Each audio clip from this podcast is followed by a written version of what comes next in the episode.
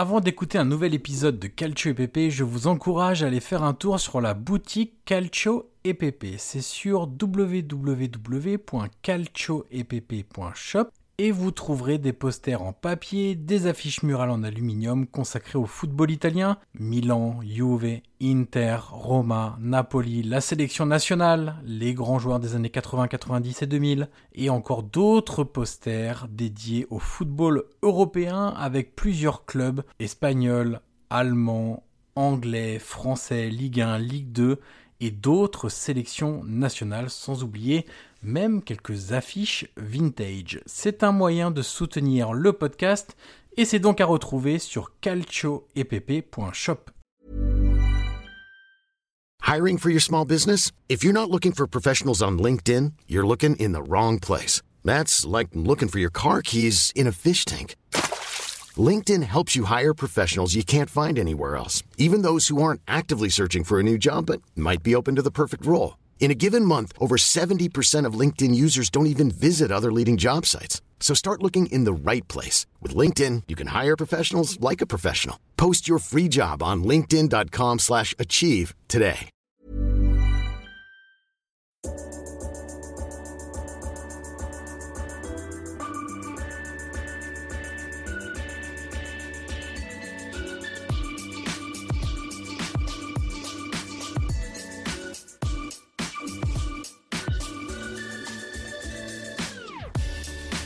Ancora Totti, lo aspetta Materazzi, Totti si porta quasi in zona tiro, Totti si è liberato, pallonetto, Francesco! Totti! Un gol pazzesco, pazzesco per il 2-0! Cacà in percussione, cerca l'ingresso in area ancora, Cacà, davanti al portiere, rete, rete,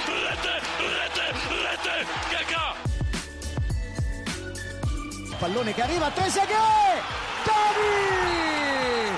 Trezeguet! Pirlo, ancora Pirlo di tacco, tiro, Grosso,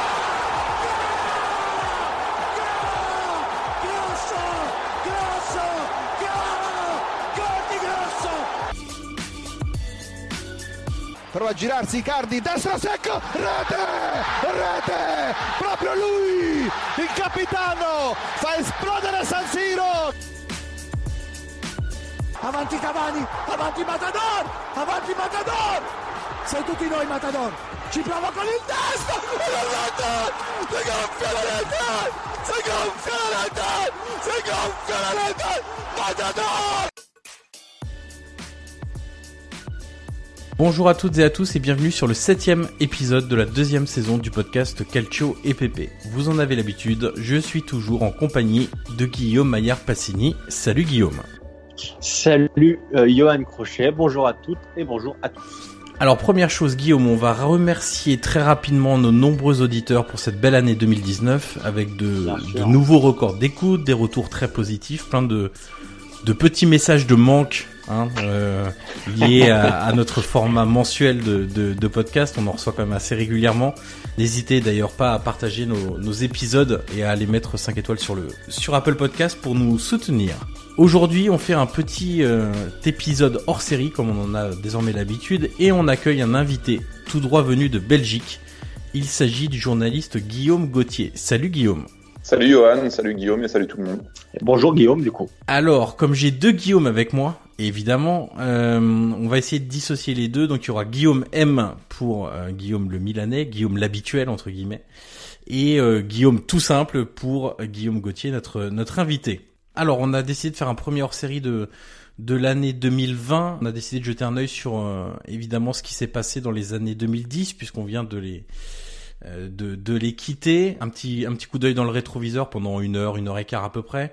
On a décidé de revenir sur 15 moments. On a choisi 15 moments où il y a faits marquants. C'est pas forcément que des, c'est pas forcément qu'un match, c'est pas forcément qu'une équipe. Ça peut être aussi des faits marquants de, de ces années 2010. En préambule, comme toujours, quand on fait ce genre de, de contenu, je précise que ce n'est pas un top 15, qu'il n'y a aucune hiérarchie dans nos 15 faits ou moments et qu'on aurait pu en mettre beaucoup d'autres. On en évoquera quelques-uns en toute fin de, de podcast qui n'ont pas été choisis mais qui étaient quand même assez notables. On a donc choisi cinq items chacun que l'on souhaitait mettre en avant et on va en discuter tous ensemble. Honneur à l'invité, donc à Guillaume. Bien on sûr. commence évidemment par le triplé de l'Inter de Mourinho, qui était un peu ric-rac dans les années 2010, mais il se termine dans les années 2010.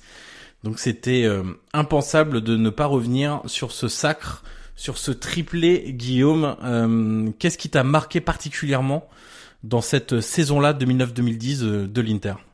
Bah, Déjà, ok, il n'y a pas de, hiérarchie, mais on sera tous d'accord que c'est le numéro un. Ah, je pense que, enfin, en tout cas, pour l'Inter, c'est un, moment de, consécration qui s'est d'ailleurs suivi de, de, bonnes années de galère. On arrive au sommet et puis après on se jette dans le vide, quoi. Euh, parce qu'on avait l'impression que tout avait été programmé pour, euh, pour enfin arriver à ce titre européen euh, derrière lequel euh, Massimo Moratti courait depuis, depuis des années. Et que après voilà il a un peu tout lâché. Mais ce qui était marquant dans c'est d'abord ce mercato d'été complètement fou euh, où euh, il y a Zlatan Ibrahimovic qui part, le leader de l'équipe, euh, le leader technique et, euh, et, au niveau des buts euh, sur les, les Scudetti précédents.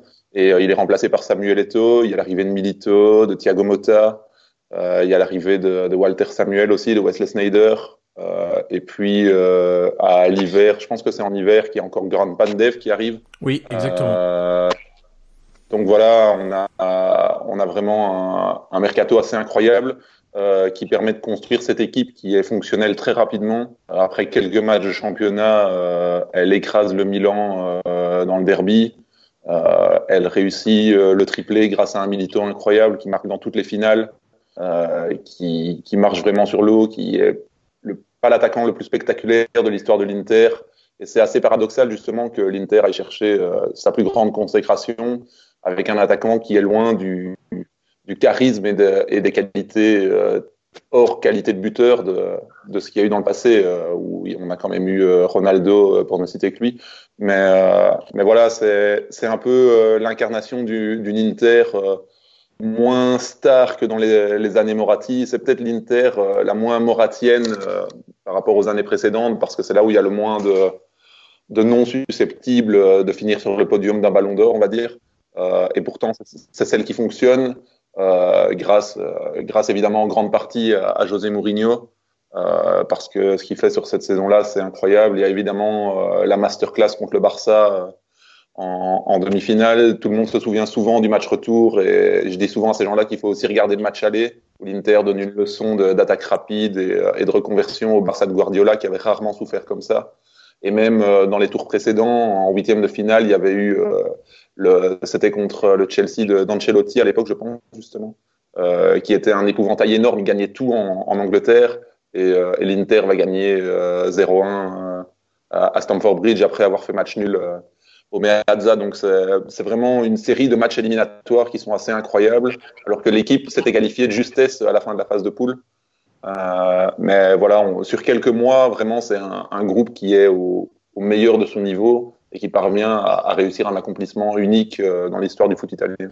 Et puis tu avais des joueurs confirmés qui étaient là dans un unique but en fait, et c'est là où tu parlais du, du mercato et d'un Inter qui était peut-être le moins moratien ou je sais plus quel adjectif tu as utilisé, mais effectivement tu as, des joueurs comme Mota, comme Lucio, comme Walter Samuel qui sont des vrais joueurs d'équipe, des leaders aussi. T'as l'impression que ce vestiaire en fait était composé uniquement de joueurs leaders euh, t'avais pas de place pour des jeunes prometteurs ou ce genre de choses. T'avais que des leaders, des Snyder, des Samuel Eto'o, des Thiago Motta. Enfin, c'est vraiment des joueurs avec une personnalité très très forte, euh, qui étaient un peu dans leur prime euh, de leur carrière et qui ont réussi aussi à à, à éviter euh, tous les écueils qui peuvent être euh, l'emballement médiatique après quelques bons matchs, qui peuvent être le laisser aller après une bonne série de résultats, ou quand on a un effectif qui est un peu plus jeune, quand euh, une saison commence à bien tourner, tu peux aussi t'écrouler parce que du jour au lendemain, tu fais un peu moins d'efforts parce que tu as l'impression que que tout réussit.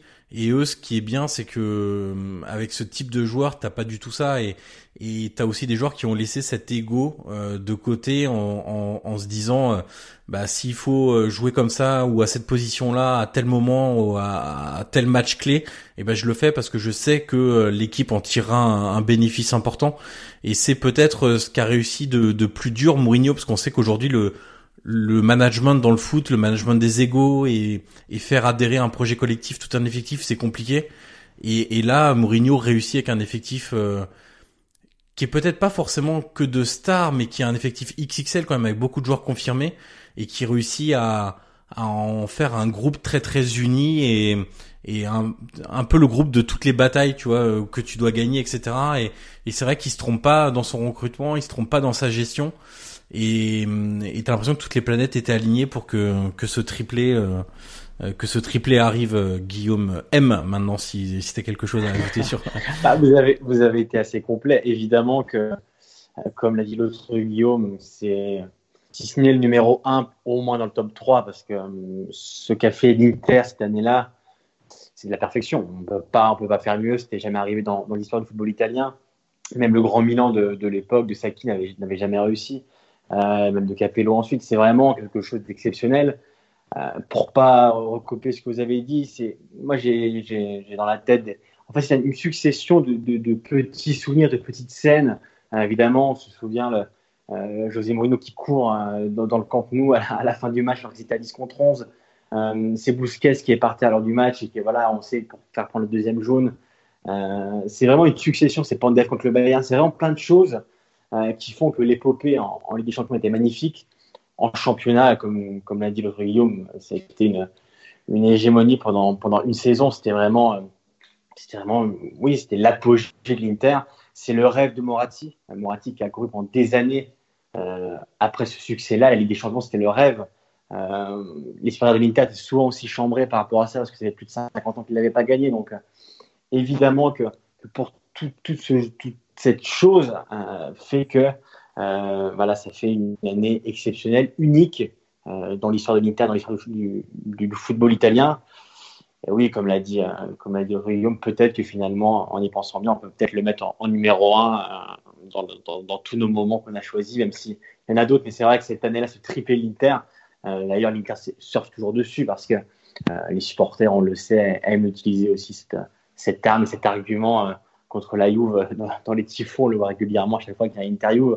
voilà, c'est une année unique qui méritait qu'on voilà, qu'on commence ce podcast par, par ça.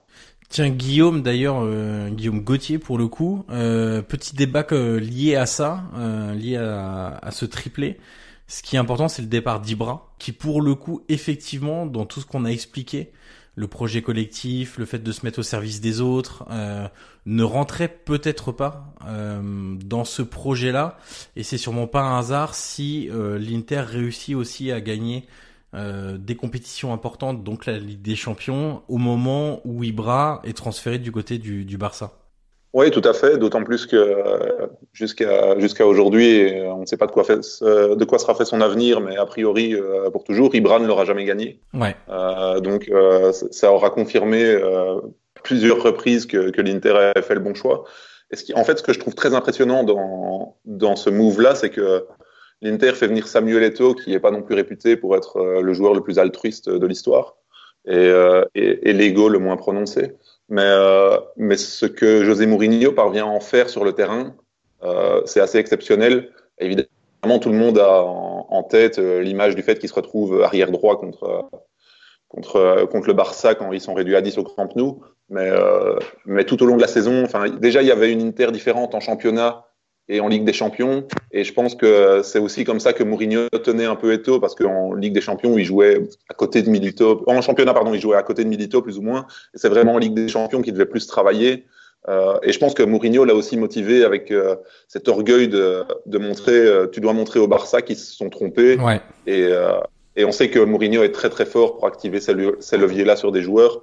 Et, et je pense que c'est vraiment c'est le transfert qui incarne le mieux euh, cette réussite folle parce qu'au final, l'Inter prend Samuel Eto'o et récupère de l'argent parce que le Barça euh, met de l'argent C'est ça. qui est assez incroyable quand on, quand on repense à ce deal rétrospectivement parce que Samuel Eto'o n'était certainement pas un, moins grand joueur qu'Ibrahimovic et d'ailleurs il le prouve surtout la saison d'après où avec Benitez et, et puis Leonardo, je pense qu'il est un peu libéré euh, des des tâches défensives de Mourinho et il fait une saison statistiquement exceptionnelle. Ouais, tout à fait.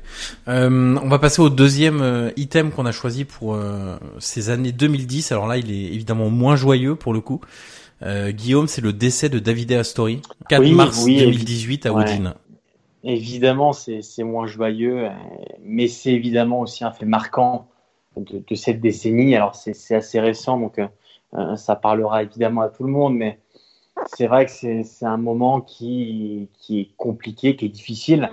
moi, j'ai interviewé plusieurs, plusieurs joueurs, même de la Fiorentina, comme Ousmane Dabo, par exemple, comme Ousmane Dabo, comme Brian Dabo, pardon, qui, me disait que c'était vraiment quelqu'un qui était très apprécié. et dans sa voix, j'avais vraiment toute l'émotion quand, quand, il évoquait le souvenir d'Astori. Donc, pour recontextualiser un peu, euh, c'était avant un, match entre l'Odinez et Lafio. Euh, les joueurs de Lafio étaient à l'hôtel en, mise au vert.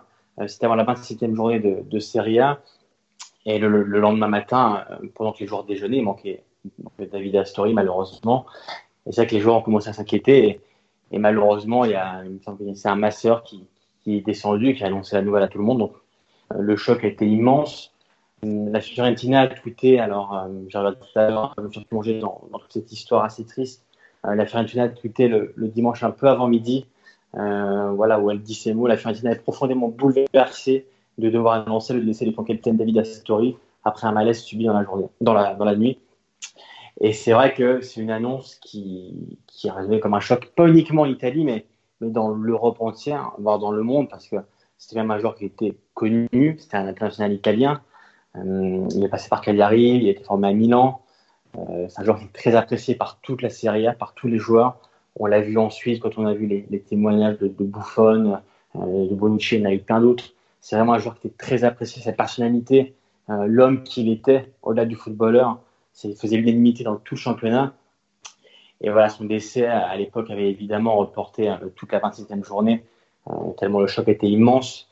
moi, je me souviens aussi de l'enterrement sur la place de Florence avec tous les supporters, avec les fumigènes, les couleurs, euh, tout, ce, défilé de, joueurs, de, compagnes, de compagnons, d'amis. Euh, voilà, c'est vraiment des scènes qui marquent. Euh, je pense que chacun se souviendra à quel moment, où il était au moment où il a appris le, décès de David Astori. Mais voilà, on a eu d'autres hein, dans, le football. Je me rappelle de Puerta aussi avec Séville. Par exemple, c'est vrai qu'en Italie, euh, voilà, perdre un international, perdre un joueur. Voilà, il était euh, international, capitaine euh, de la Fiorentina. J'ai pas envie de dire qu'il est petit, des, des, oui, bien sûr. C'est évidemment que, que, que c'est la même chose pour tout le monde, mais c'est vrai que euh, quand on perd, voilà, nous qui sommes dans la famille un peu le, du championnat de la Serie A, même pour nous, évidemment, ça, ça marque quelqu'un parce que, alors il n'était pas notre famille évidemment, mais c'est vrai que David Astori, c'est vraiment quelqu'un de très apprécié. C'est ça que je veux souligner, c'est que moi, même dans les témoignages que j'ai eus, honnêtement, j'ai jamais entendu une mauvaise chose. C'était vraiment une, voilà, une, personne très lisse, très, très douce, euh, un capitaine très apprécié. Euh, maintenant, voilà, le centre d'entraînement de la Fiorentina a été rebaptisé euh, le centre David Astori. Euh, la suite de la saison pour la Fiorentina à l'époque avait été compliquée, mais, mais Stefano Pioli, à l'époque entraîneur, avait quand même su voilà, créer quelque chose autour de ça, en hommage à Astori, voilà, pour, finir dignement la saison pour lui. Et voilà, on se souvient tous du, du match d'après où ça avait été quand même assez terrible. Le, match qui s'arrête à la 13e minute, les larmes dans les tribunes des supporters.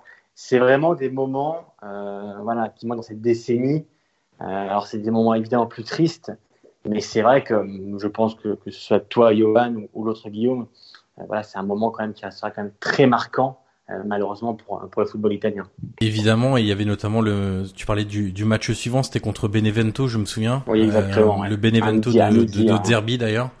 Euh, où il y avait eu toute une cérémonie avant match avec un, une minute de silence. Et puis effectivement le match arrêté à la 13e avec un énorme un énorme tifo dans la courva de, de des supporters de, de, de la Fiorentina. Et effectivement ça a été un un moment très impactant en fait, très marquant de, de la saison 2018-2019, euh, 2017-2018 pardon, euh, où effectivement pendant des semaines et des semaines, euh, on avait ce ce souvenir et puis aussi cette euh, cette grande question de pourquoi c'est arrivé, comment c'est arrivé, etc.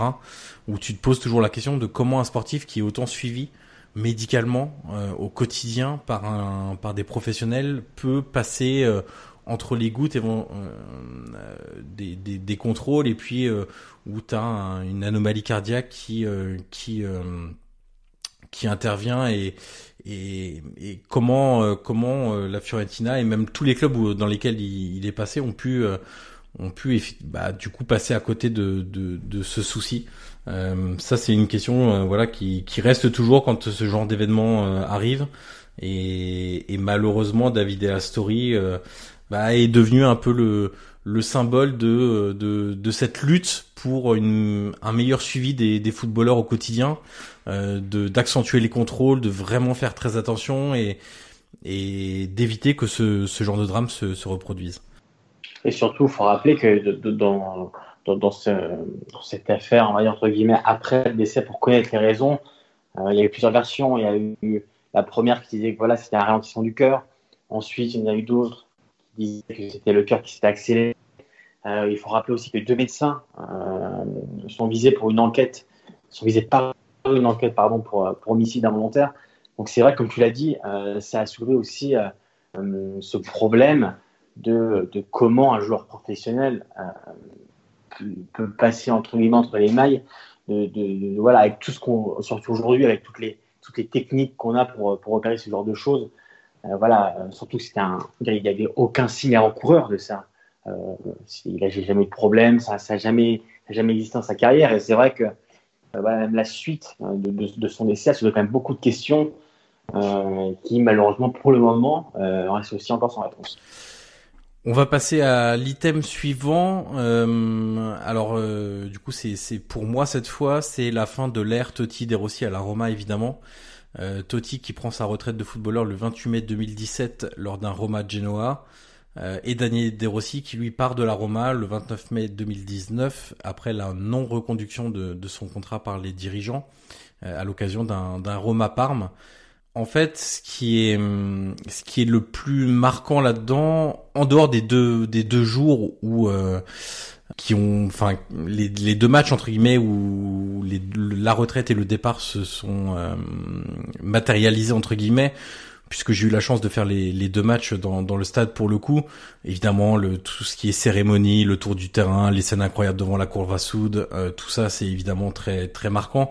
En fait, ce qui est hum, peut-être le plus impactant, c'est que les, les tifosi de la Roma avaient toujours, euh, il y avait toujours cette idée que euh, Totti et De Rossi étaient les deux phares au milieu de la tempête, euh, un peu la, la, bouée de sauvetage dans, dans les galères. Et, il y en a eu des saisons galères à la Roma dans les décennies 2010.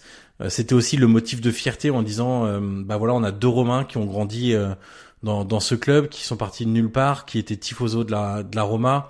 Euh, et qui ont réussi à accéder à l'équipe première, à devenir des titulaires indiscutables et devenir des, des capitaines de cette équipe. Il y avait euh, ce vrai sentiment d'appartenance et on avait l'impression que d'un seul coup, euh, les, les, supporters de la Roma perdaient un peu ça. Alors certes, il y a encore des joueurs qui peuvent devenir un peu les, les Totti et les De Rossi euh, de la décennie suivante. Pour Florendi, ça paraît un peu compliqué maintenant puisque il est plus titulaire et du côté des supporters, ses relations sont compliquées. Euh, ça peut être Lorenzo Pellegrini qui est un peu euh, présenté comme l'héritier de Totti et, et d'ailleurs Totti, euh, dès qu'il a un, mot sympa à faire, c'est plutôt pour Pellegrini que pour que pour Florenzi et ça hum, dans l'idée c'est perpétuer cette tradition de des Romains leaders de club capitaines comme Di Bartolomei comme Conti Giannini Totti De Rossi.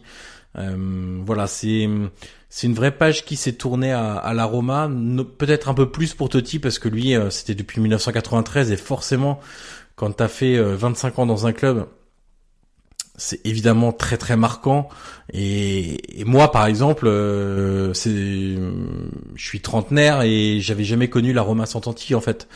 Euh, pour moi, il était toujours dans l'effectif, il avait toujours été dans l'effectif.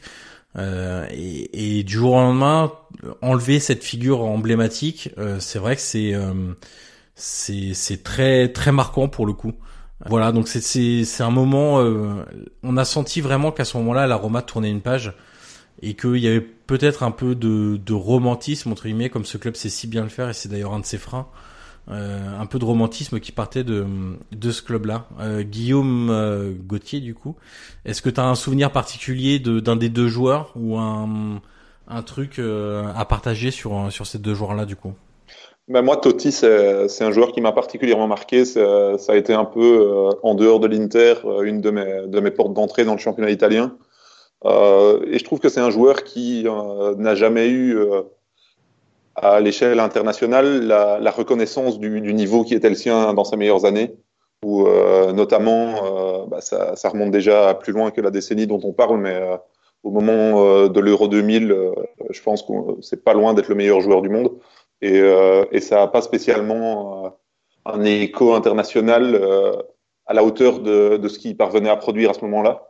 Et, et, ce qui m'a marqué en fait dans son évolution, c'est que le foot grandissait et changeait autour de lui, et lui vieillissait et était de moins en moins à sa place dans ce que demandait le foot moderne. Mais jusqu'au bout, il est quand même parvenu à, trouver son utilité, à se faire une place et à rendre des services euh, à son club.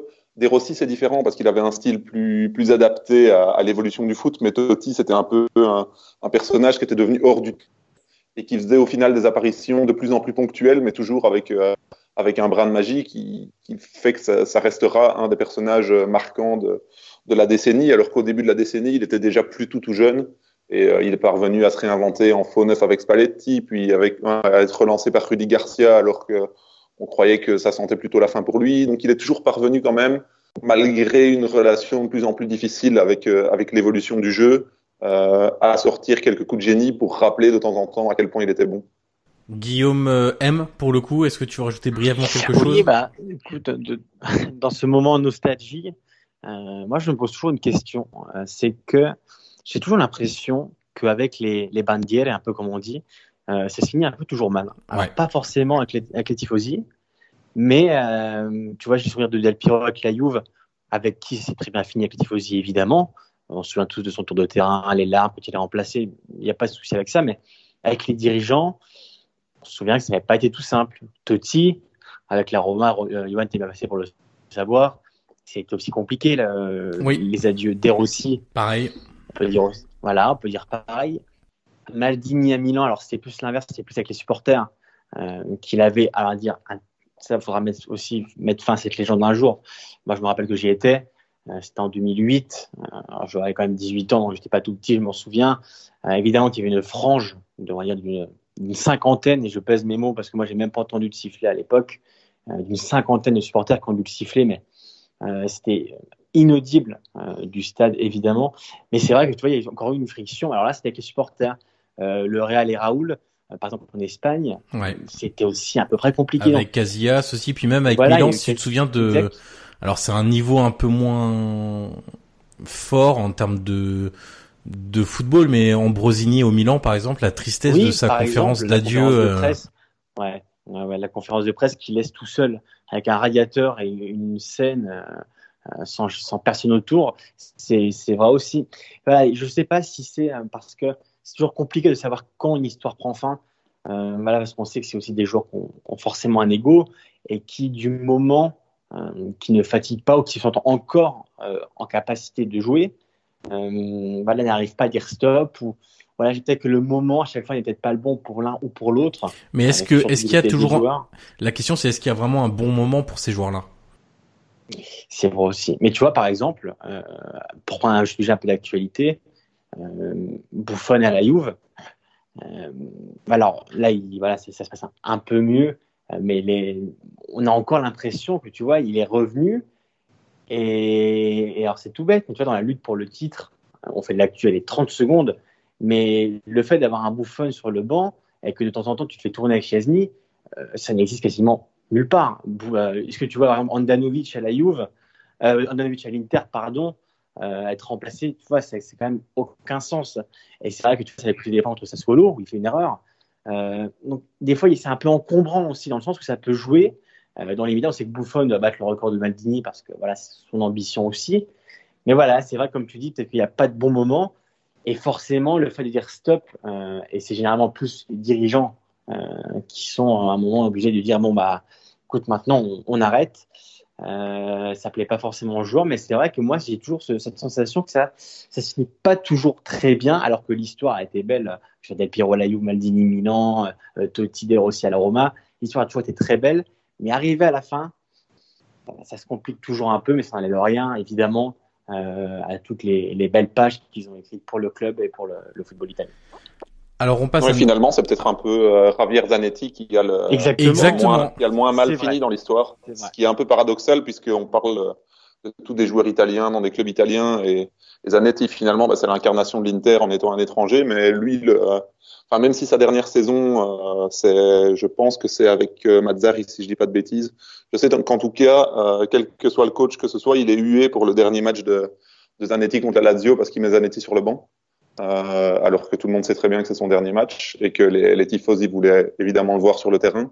Mais euh, quand on voit sa reconversion maintenant au sein du club, même si c'est dans un rôle euh, plus protocolaire que, que, que réellement euh, décisionnel, euh, d'après ce qu'on ce qu'on peut en comprendre, ça reste quand même quelqu'un qui est utilisé et présenté comme un visage du club, comme ça se voit très peu au Milan ou à la Juve ou à la Roma avec les autres joueurs qu'on a évoqués. Bah oui, et, notamment Totti à la Roma où ça s'est même mal fini euh, avec son rôle de dirigeant qui était euh, qui était assez ambigu et et voilà bon euh, on, on, va pas forcément revenir dessus parce que c'est c'est effectivement très très long à expliquer mais oui disons que Zanetti a peut-être pas autant d'ego plus ou moins bien placé qu'un joueur comme Totti ou qu'un joueur comme Del Piero ou où il a accepté un rôle, comme tu dis, qui est plus protocolaire, là où les autres auraient sans doute refusé, euh, parce qu'il s'attendait à autre chose, euh, notamment pour parler de, de Totti, vu que c'était l'item. Lui, pour le coup, il s'attendait vraiment à autre chose, donc c'est vrai que je pense que Zanetti a été aussi plus simple à gérer en termes de fin de carrière que Totti du, du, côté de la Roma. On va revenir avec toi, Guillaume, euh, sur les talents de Palerme, notre prochain item, grâce notamment à un homme, euh, Walter Sabatini, le directeur sportif du club à l'époque. Oui, tout à fait. On, enfin, le, le, club de Palerme maintenant, qui est, qui est très très loin de, le, de la Serie A, hein, à l'heure où on parle, ouais. euh, et dont on se souvient euh, assez souvent pour euh, pour les frasques de son président, à la limite plus que pour ce qui s'est passé sur le terrain. Mais, euh, mais ce dont euh, j'ai envie de me rappeler euh, par rapport à Palerme, c'est des joueurs venus généralement d'Amérique du Sud, sans être trop connus en Europe et qui, qui étaient un peu dans, dans la tradition qui se perd un petit peu aujourd'hui au profit d'autres pays, de, de l'Italie qui allait chercher ce talent offensif sud-américain qui ne tardait pas à faire la différence dans le championnat italien grâce à des qualités techniques exceptionnelles. Et, euh, et les exemples qu'on a en tête ici, évidemment, en parlant de ça, c'est Pastore et Dybala. Euh, et c'est un peu les, derniers exemples dans des profils de, de numéro 10 ou de 9,5 euh, qui ont réussi comme ça. Il y en a eu d'autres à Palerme, évidemment, il y a eu Cavani notamment. Mais, euh, je pense que Pastore et Dybala, c'est vraiment les, plus marquants dans le côté euh, rêve du président italien de club italien, d'avoir euh, son joueur sud-américain euh, qui fait le jeu, qui, qui invente la dernière passe ou le dernier dribble ou, la dernière frappe. Et, euh, et ça, me, ça me fait évidemment aussi penser à, ce que faisait Moratti à l'Inter, mais, mais voilà, à, Palerme, il y a eu vraiment cette histoire particulière avec ces joueurs qui ont tous un peu à leur manière euh, plafonné au moment d'atteindre le, le, sommet du sommet, même si euh, même, même si Dybala, on peut encore imaginer qu'il qu pourrait l'atteindre, mais euh, Pastore, il n'est pas arrivé à ce que, ce que ses pieds laissaient espérer. Euh, Cavani, par rapport au nombre de buts qu'il mettait en Italie, il est arrivé au PSG, il a marqué l'histoire du PSG, mais on, reste quand même sur un, joueur qui, laissera à certains un, goût de trop peu. Et, euh, pourtant, quand on les voyait quitter Palerme, on s'imaginait euh, les voir aller, si pas tout en haut, euh, au moins dans les étages du dessus. Et, euh, et, bon, ils sont, enfin évidemment, ils ont fait une carrière que 99% des joueurs euh, envient, mais, euh, mais, il restera toujours quand même ce côté euh, des joueurs qui étaient euh, dans le chef de Pastore et Dybala, en tout cas tellement beau à voir jouer que euh, qu'on se disait rien ne va pouvoir les arrêter et on peut les mettre n'importe où, ils vont briller. Et là aussi, on se rend compte que le foot les a un peu freinés.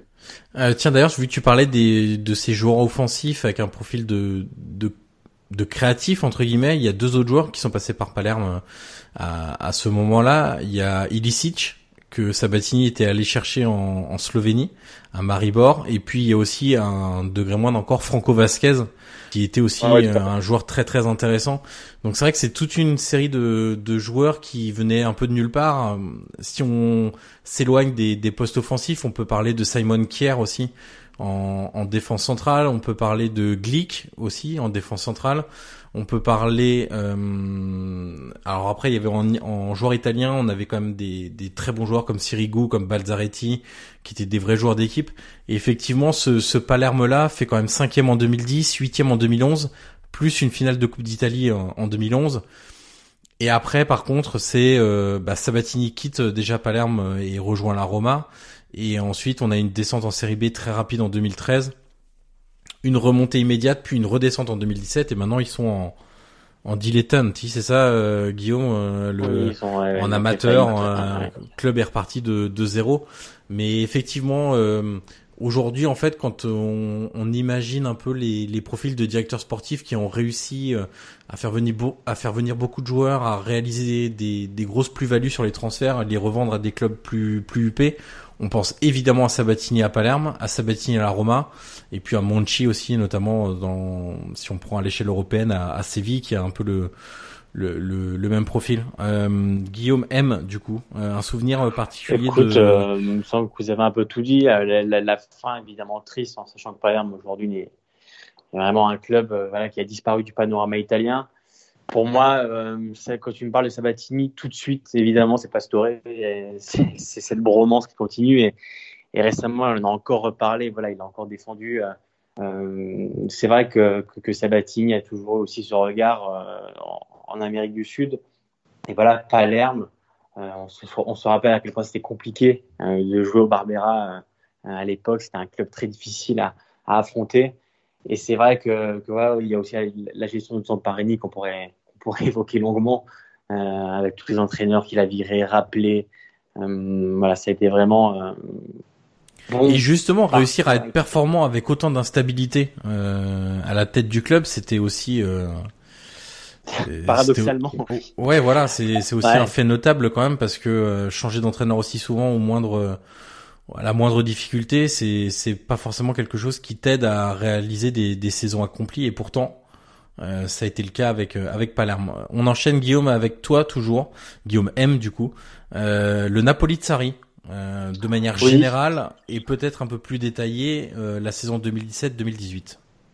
Oui, évidemment, la saison 2017-2018 où on est, on va dire, à l'apogée du Napoli de Sarri, c'est le c'est la consécration de, de, de, tout le travail qu'il a effectué depuis son arrivée. Alors que j'ai pris des notes, tu vois, sur le Napoli de Sarri, sur cette saison-là en particulier, j'avais mis la saison parfaite. Et en fait, j'ai corrigé en disant la saison presque parfaite. Parce que c'est vrai qu'au bout, il n'y a rien, il n'y a pas de titre, il n'y a pas de scudetto. Et c'est compliqué quand tu as marqué 91 points, sur le plus gros nombre de points euh, pour, un, pour un dauphin. La saison d'avant, la Roma était pas loin parce que la Roma était avec 87 points, tu t'en souviens, Johan? Euh, et la Juve, alors, avait atteint 91 points et était sacré champion d'Italie voilà, c'est pour dire à, quel point le Napoli a frôlé son rêve, qui a atteint depuis longtemps maintenant. Euh, on parle de 28 victoires, de 7 nuls et de seulement 3 défaites. Euh, la phase d'aller, pour ceux qui s'en souviennent, était quasiment parfaite.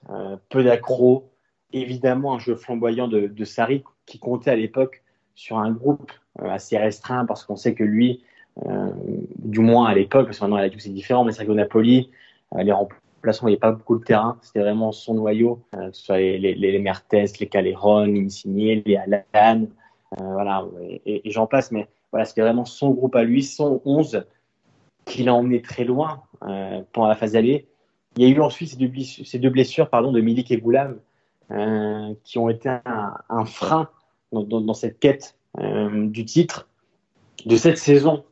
Évidemment, on se souvient surtout de cette victoire euh, au Juventus Stadium euh, avec cette tête de Koulibaly en fin de match. Et c'était à la 34e journée. Et là, le Napoli est revenu à un point. Et c'est vrai qu'à ce moment-là, on se souvient des scènes de liesse à Naples avec les feux d'artifice et, j'en passe. C'est vrai que même nous, les observateurs, on a cru que ça allait basculer et que qu'avec cette victoire, qui était quand même fortement symbolique du Napoli à, contre la Juve, on s'est dit, bon, euh, là, ils vont peut-être y arriver. Il reste quatre journées. Et on a été vite refroidi la semaine d'après quand, quand la Juve euh, gagne à Milan contre l'Inter. Euh, Guillaume s'en souviendra après un match assez incroyable où il, gagne 3-2 avec un but d'Higuain. Ils vont toute fin de match. Et le Napoli, me semble que c'était le lendemain, prend 3 buts contre la Fiorentina au Franchi. Et c'est évidemment là que, que le Napoli perd le titre une semaine seulement après sa victoire contre la Juve. Et, euh, et c'est plusieurs mois après, d'ailleurs, après son départ, Sarri a, a dit dans une interview à la Gazzetta euh, que le titre, le Scudetto, il l'avait perdu à l'hôtel en apprenant que, que, parce que probablement, on, s'en doute, il regardait le match quand même parce que l'interview était quand même fortement euh, décisif au championnat parce qu'il manquait quatre journées, il y avait un point d'écart entre la Juve et Napoli. Et avec cette victoire quasiment inespérée, miraculeuse de la Juve, voilà, Sarri a dit bah voilà, le titre qu'on a perdu au moment-là, ils ont pris un coup énorme sur la tête. Ils sont passés du fait à, de, de pouvoir dépasser la Juve à trois journées, à quatre journées de la fin, à finalement bah, devoir encore courir après. Et voilà, ça a été euh, la victoire de trop de, de, la Juve. Et Napoli n'a pas du contre la Fiorentina, a, a abandonné son, son, rêve de titre et, et finir la saison euh, avec 91 points. Donc voilà, il faut, il faut se dire que, alors j'ai fait un petit calcul, lors des 12 dernières éditions de la Serie 1, avec 91 points, le Napoli aurait été sacré 10 fois. Euh, voilà, on, on, se souvient de l'Inter de Conte, évidemment, avec ses 102 points qui avait été assez énorme. Euh, il y a eu la Juve avec 91 points, comme je tout à l'heure.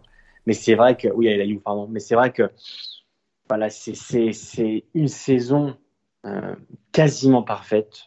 Le, le, au niveau du jeu, du contenu, euh, on a vu des, des, des, séquences assez exceptionnelles.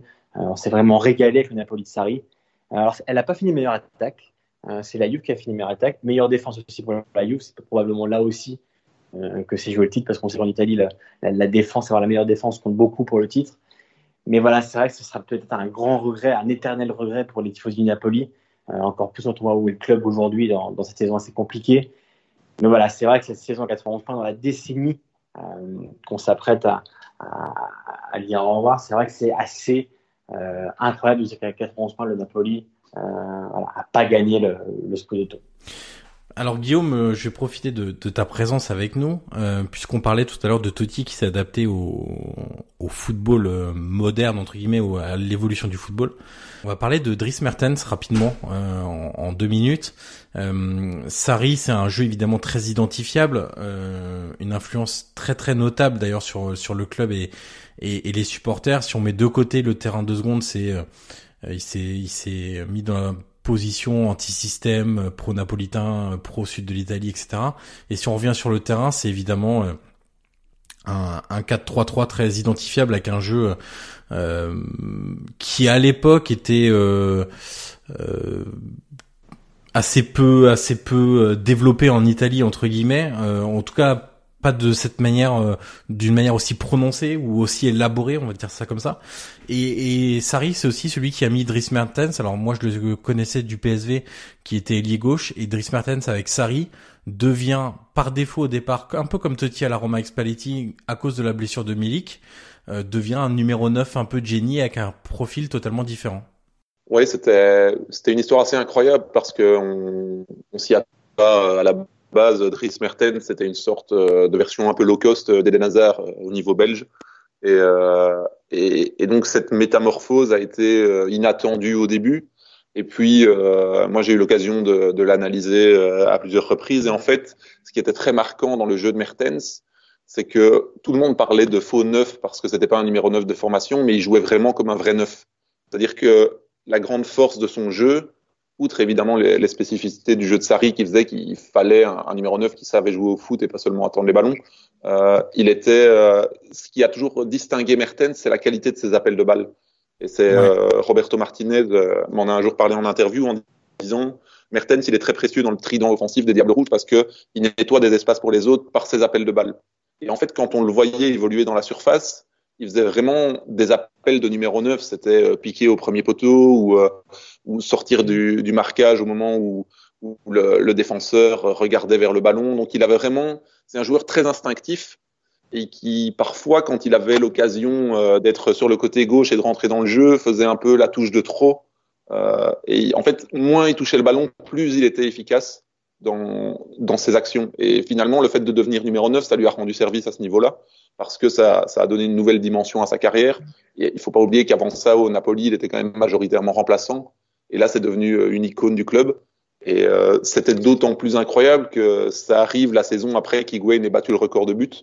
Euh, ce qui fait que c'était aussi accentué par le fait que Sarri faisait beaucoup marquer ses attaquants. C'est quelque chose qui a, qui a pas mal euh, traversé son parcours. Euh, et, et, donc, le, enfin, le record de but, euh, c'est aussi, euh, c'est une chose dont j'avais envisagé de parler. Puis quand Guillaume avait mis le, Napoli de Sarri, je m'étais dit que ça faisait doublon. Mais le fait euh, d'avoir Higuain qui bat un record de but que tous les canonnieri incroyables des, des années 90, ouais. on dit en France, n'avaient pas réussi à battre, c'est, c'est particulièrement significatif sur sur ce que le, le Napoli de Sarri a, a apporté au foot italien en, en matière de créativité offensive et, et, je pense que Mertens avec Sarri, ça a été, ça a été une rencontre euh, assez incroyable et, euh, c'était quelque chose d'inattendu finalement. Et nous, on l'a eu en interview euh, assez récemment et, euh, et il racontait, il parlait un peu de, de son rôle de joker qu'il avait au début avec Sarri avant de se retrouver en numéro 9. Et il disait qu'un jour, euh, il, il s'était même dit, euh, Sarri lui avait dit en fait, le problème c'est que tu es trop fort quand tu montes au jeu. Et donc, tu es un trop bon remplaçant pour être un titulaire parce que tu sais changer le cours d'un match. Et donc Mertens expliquait qu'il s'était dit, eh ben je vais monter au jeu dans un match et je vais être nul. et, euh, et, et, et, il le fait, il monte. Je pense que c'est contre la Sampdoria. Il faudrait que je, je, vérifie, mais je crois que c'est ça. Et il dit, et je monte au jeu et je me dis, je vais faire un match de merde comme ça, il pourra plus dire, euh, je suis juste un bon remplaçant. Et puis il explique, sauf que après deux ballons, avec euh, la ferveur du stade et tout, bah, je me suis donné comme un dingue sur tous les ballons et, et je pense qu'il que Sarri savait qu'il allait le faire et il dit Sarri savait que j'allais le faire. Donc euh, voilà, ça a toujours été un peu le, le problème de Mertens et c'est encore le cas euh, en équipe nationale aussi, ça a été le cas longtemps. C'est que ça a été un très bon remplaçant qui à ce moment-là a vécu par défaut en tant que finalement remplaçant du numéro 9 titulaire qui s'était blessé, une saison complètement incroyable. Alors je le précise puisque il me semble avoir oublié de le faire au départ, mal poli que je suis. Vu que tu as dit on l'a eu en interview, je précise que tu bosses à Sport Foot Mag, qui est un magazine belge du coup euh, dédié au, au, sport et au foot notamment. Et euh, effectivement, euh, tu as eu, enfin vous avez eu Mertens en interview il y a pas très très longtemps, d'où d'où cette cet échange que vous avez pu avoir avec lui. Sixième item, du coup, on va passer à l'arrivée des investisseurs étrangers en Serie A. Et ça, c'est vraiment quelque chose qui m'a marqué perso. c'est la fin du football euh, des puissantes familles italiennes, euh, notamment les, les Sensi, la famille Sensi, la famille Moratti, la famille Berlusconi, qui ont vendu leur club à des investisseurs étrangers euh, au fur et à mesure de cette décennie. On a donc des Américains aujourd'hui, à, des investisseurs américains à la Roma, on a des Chinois à l'Inter, des Chinois puis des Américains au Milan. Et puis bon, on peut aussi évoquer rapidement le cas de Bologne, qui a un propriétaire américano-canadien à sa tête, mais qui est évidemment moins marquant que la Roma, l'Inter et le Milan, qui font partie des, des quatre gros clubs euh, italiens. Euh, c'est un vrai tournant dans le foot italien. Pour moi, c'est un peu la, la fin du sentimentalisme et d'une gestion qui était parfois un peu euh, hors logique financière. Je pense beaucoup à la famille Sensi, à la famille Moratti là-dessus. on se souvient des achats coup de cœur de, de Moratti ou des joueurs qui gardaient parce qu'ils les adoraient et qui à qui il offrait un énorme salaire. Et c'était plus tenable en fait pour deux raisons. La première, c'était l'arrivée du fair play financier où on pouvait plus se permettre de dépenser autant d'argent puisque c'était euh, directement maintenant avec un règlement où on pouvait plus dépenser plus d'un certain montant en fonction de ses revenus et en tout cas pas dépasser euh, un, cap de, de 30 millions d'euros. Donc ça, euh, ça a obligé les dirigeants à avoir un raisonnement économique un peu plus développé que juste je balance de l'argent et j'espère gagner un titre. Et la deuxième chose, c'était l'économie italienne qui était en berne post-crise 2008 euh, où euh, bah, les, les, familles italiennes ont laissé beaucoup de d'énergie et de plumes dans, dans ces crises financières et effectivement avaient plus forcément toujours les moyens de, de leurs ambitions, de leurs ambitions, pardon. Je pense à la famille Sensi, je pense à, à, Berlusconi qui a laissé le club quand même dans un état financier très compliqué, à la famille Moratti qui a eu au final quand même pas mal de chances de tomber sur un actionnaire très très fort euh, aujourd'hui qui leur a permis de d'éponger les dettes très rapidement et de d'avoir un processus euh, de progression économique euh, assez assez important et surtout très rapide. Et voilà, c'est cette fin de, de, de romantisme entre guillemets où je sais qu'il y a beaucoup de, de supporters de ces clubs-là qui étaient un peu pas déçus mais un peu chafouins de, de voir bah, des logiques économiques de plus en plus présentes, de revenus, de rentabilité, de d'achat et revente de joueurs, euh, arriver dans des clubs où ils avaient pas du tout l'habitude de ça, où ils avaient plutôt l'habitude de dépenser un peu n'importe comment. Euh, et c'est vrai que ça a été un, je pense, un vrai tournant dans, dans le football italien, sachant que le dernier groupe qui reste, c'est la Juve, euh, avec la famille Agnelli et un groupe très puissant derrière, euh, qui était déjà un peu hors concours euh, en Italie par rapport à toutes les autres familles italiennes. si vous avez des choses à, ajouter, n'hésitez pas à me couper. Bah, ouais, ce qu'on qu'on peut dire, c'est que l'après famille, que ce soit la Roma, Inter, Milan, on peut dire que ça n'a pas été très simple, dans le sens où l'Inter a eu Eric Toir avant d'avoir Stunning, et on sait que ça n'a pas été pas été tout rose. Euh, Milan, euh, que ce soit avec les Chinois ou les Américains. Alors, euh, les Américains ont encore leur laissé le temps, mais c'est vrai que les, avec le, il, y a eu, y a eu cette histoire assez rocambolesque avec Mr. B, qui, était quand même un personnage assez particulier. Et après, les, on va dire entre guillemets, les vrais Chinois qui ont acheté. Et, euh, et, ça s'est mal passé. Au bout d'un an, ou un peu plus, ça a été, rapidement fini. Et la Roma, après la, famille Sensi, euh, on sait que Palota aujourd'hui euh, et peut-être en négociation pour, euh, pour vendre le, club. Euh, depuis, c'est quand même pas super bien passé aussi avec les supporters. niveau trophée, et niveau victoire, voilà, ça reste. Mais c'est à l'image du, club, hein. c'est ce que, je précise toujours hein, quand on fait le bilan de Palota, c'est que la Roma c'est 1927 et c'est trois Scudetto de 1927 à 2011 et le rachat. Bien sûr, c'est pas comme le Milan de Berlusconi, oui, évidemment que c'est pas c'est pas un club qui a, qui a surfé sur, sur des Ligues des Champions, des, des Scudetti, mais c'est vrai que après la transition euh, de, de, de, voilà, de, passer d'une famille à, à, un propriétaire en un groupe, euh, c'est vrai que c'est assez compliqué. Et on sait aussi que les supporters, voire les tifosi en Italie, aiment bien s'identifier euh, à une personne. Euh, voilà, Emiliano Berlusconi, la Roma eu le, président Sensi, après il y a eu Rosella Sensi aussi qui, qui était là, euh, l'Inter avec Moratti, c'est toute notre enfance, voilà, que ce soit toi, Johan, ou, toi, Guillaume. C'est vrai qu'on a été bercé par ça, la rivalité, la Lusconi, Moratti.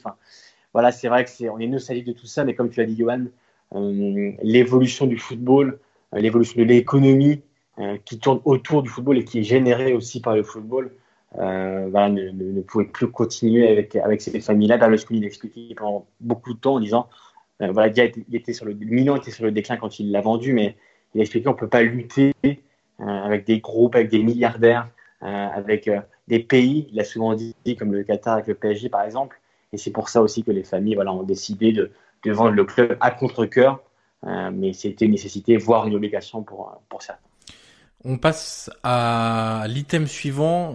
Guillaume, je reviens vers toi avec la nationale, euh, la nationale entre amour et haine au cours de cette décennie avec vraiment des, des cycles en dents de scie euh, sur cette décennie. Euh, généralement, la joie s'est vite transformée en ou la joie ou l'euphorie ou les bonnes performances euh, ont toujours été suivies ou été précédées de moments de, de grandes difficultés du coup. Oui, en fait, je pense que j'en parlais récemment avec avec un ami italien qui, justement sa théorie à lui était que la nationale était en crise depuis son titre mondial et avait juste eu deux sursauts un peu, euh, un peu inattendus et, qui, qui, pointaient du doigt euh, notamment la, la gestion euh, à grande échelle de, de la fédération italienne. Et c'est vrai que quand on, quand on examine un peu euh, cette décennie qui vient de passer, euh, il y a deux moments un peu de, de folie qui sont euh, l'Euro 2012 avec, avec Prandelli et avec un Balotelli en état de grâce qui, qui amène l'Italie jusqu'en finale euh, contre l'Allemagne. Et puis euh, contre, l'Espagne, je me permets juste de. Oui, contre l'Espagne, mais en battant l'Allemagne. Ouais, c'est ça. Euh, et puis il y a euh, il y a cet Euro euh, cet Euro 2016 avec Antonio Conte et, et je l'ai vécu de près pour pour avoir avoir vu cette cette victoire contre la Belgique en en, ouverture de, de leurs compétitions respectives qui qui était assez marquante par rapport. Euh, enfin, c'était en fait une, opposition très criante entre des, individualités de grande qualité euh, côté belge, mais qui ne parvenaient pas à former un collectif, et de l'autre côté une Italie très moyenne individuellement, pour le dire poliment, euh, mais qui, euh, mais qui, mais qui collectivement était vraiment exceptionnelle.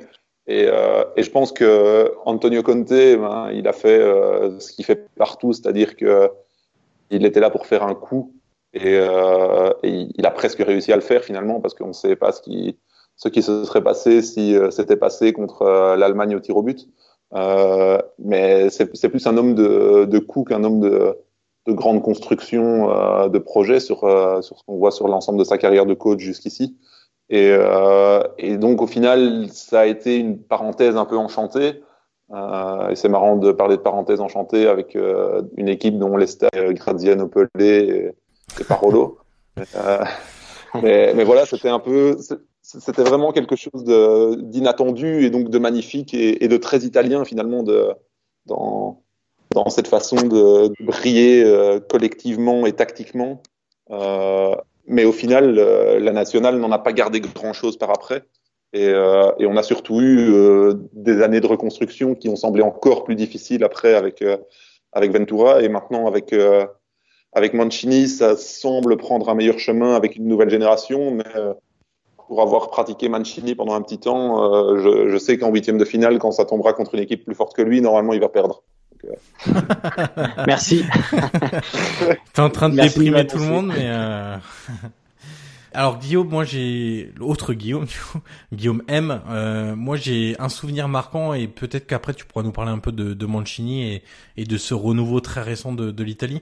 Moi ça remonte à 2010 en fait post euh, élimination piteuse euh, de la Coupe du Monde avec des, des en terminant quand même dernier d'un groupe avec le Paraguay, la Slovaquie, la Nouvelle-Zélande où là la cote de désamour était au sans doute au maximum. Alors après il y a eu l'épisode Ventura donc c'est c'est peut-être celui-là au final où ça a été le, plus compliqué mais euh, il y avait une vraie cote de désamour entre les les tifosi et, et, et, leur sélection nationale et Prandelli arrive avec un projet euh, euh, très identifié en disant on va essayer de bien jouer, de, de, de, faire jouer un peu plus les jeunes. Il y a un vrai changement générationnel aussi, avec pas mal de, de leaders qui arrêtent.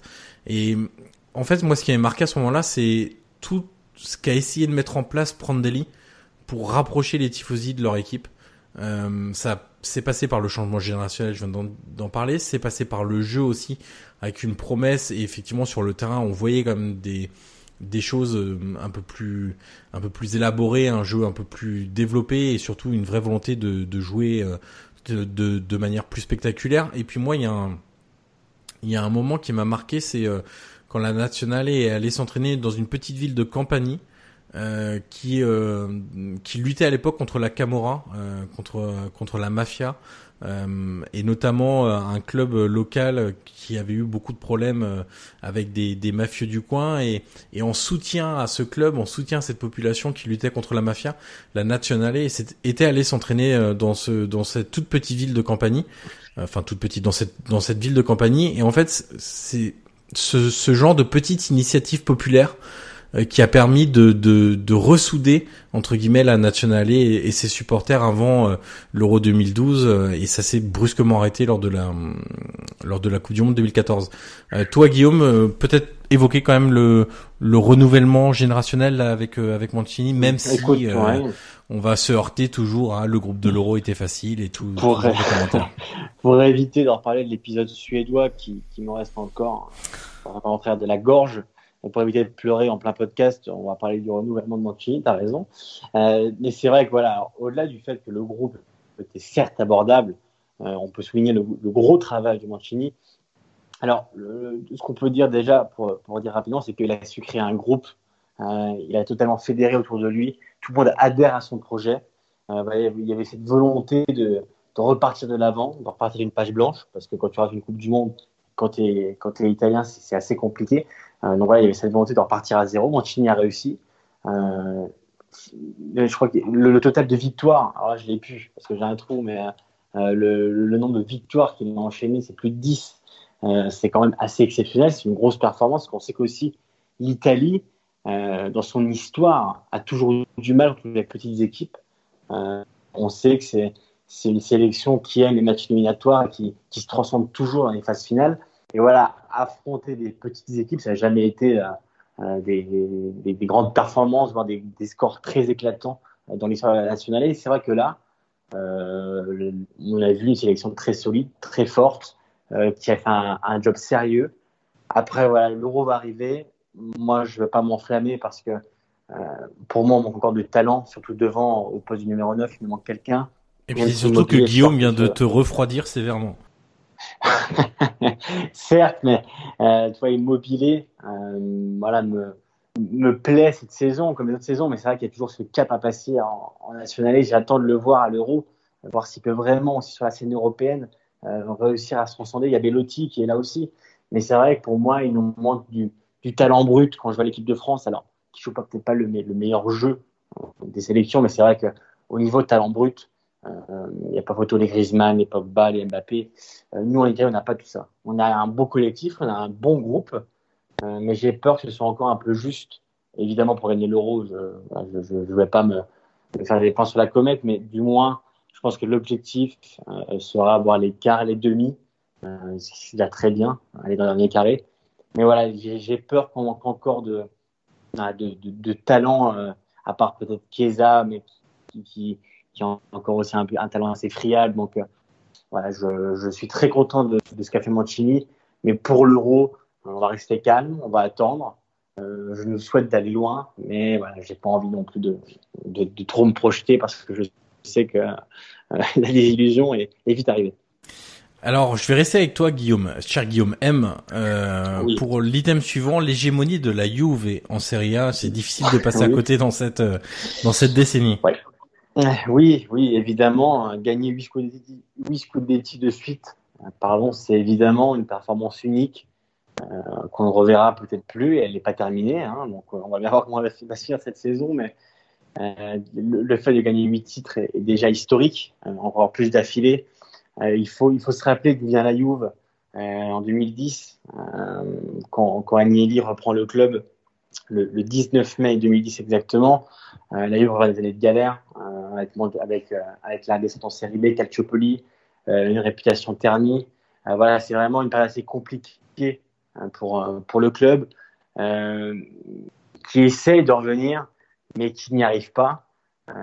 et c'est vrai qu'il y a ce, grand changement en 2010 avec Agnelli qui prend, qui prend le, club, enfin du moins qui hérite aussi du club. Gamarota qui arrive de la Samp à l'époque. Une Samp à l'époque, c'était une belle championnat qui venait, qui qui d'un joli classement. Et ça, le, le, fait de prendre Marotta, ça ferait beaucoup de choses. On verra aussi par la suite. Paratici, euh, qui est toujours là, qui est le bras droit de Marotta à l'époque. Et c'est vrai que, on va dire, cette triade euh, qu'on qu a, qu'on a vu se, se, former est à l'origine du, renou du, renouveau de la Juve. Ouais. Mais surtout pour moi, euh, ce, qui, ce qui marque le retour de la Juve, c'est évidemment Antonio Conte. Alors les tifosi aujourd'hui on peut grasser les dents parce qu'il est, il est à l'Inter, mais sans compter, honnêtement, à l'époque, euh, regardez l'effectif de le premier effectif de, de Conte à la Juve. Euh, voilà, c'est, c'est, je sais pas si, tu... si encore aujourd'hui elle pourra gagner le titre parce que c'est. Tu vraiment... te souviens Guillaume que Conte quand il arrive décide de partir sur un 4-4-2 Évidemment. Avec sur les côtés Elia le néerlandais et Krasic euh, à droite. Évidemment, il a, il a changé trois schémas. Alors, pour finir en 3-5-2, avec son fameux 3-5-2, mais c'est vrai que dans cette saison 2010, il a changé trois fois de schéma, mais l'effectif, tout à l'heure, on parlait de la nationalité de, de Conte en 2016, euh, on rigolait un peu des individualités, mais c'est pareil à la Juve, la première Juve, celle qui va gagner et qui va rafler le titre à Milan. Euh, voilà, c'est l'énorme travail de Conte qui fait que la Juve gagne. C'est le grand artificier de ça. Et après, voilà, l'hégémonie va commencer l'année d'après, l'année suivante encore avec Conte. Parce que je vous rappelle qu'avant Conte, c'était Dalneri, hein, l'entraîneur le, le, qui avait fini. La Juve arriver de 2 7 place. Quand on arrive, voilà, l'objectif, c'est pas le Scudetto. Hein. Et bah, Conte y arrive. Euh, on découvre aussi un grand coach, parce que nous, euh, à l'époque, on l'avait pas forcément suivi, que ce soit à Bari, à l'Atalanta, pas forcément suivi. C'est vrai qu'à la c'est aussi l'éclosion de Conte.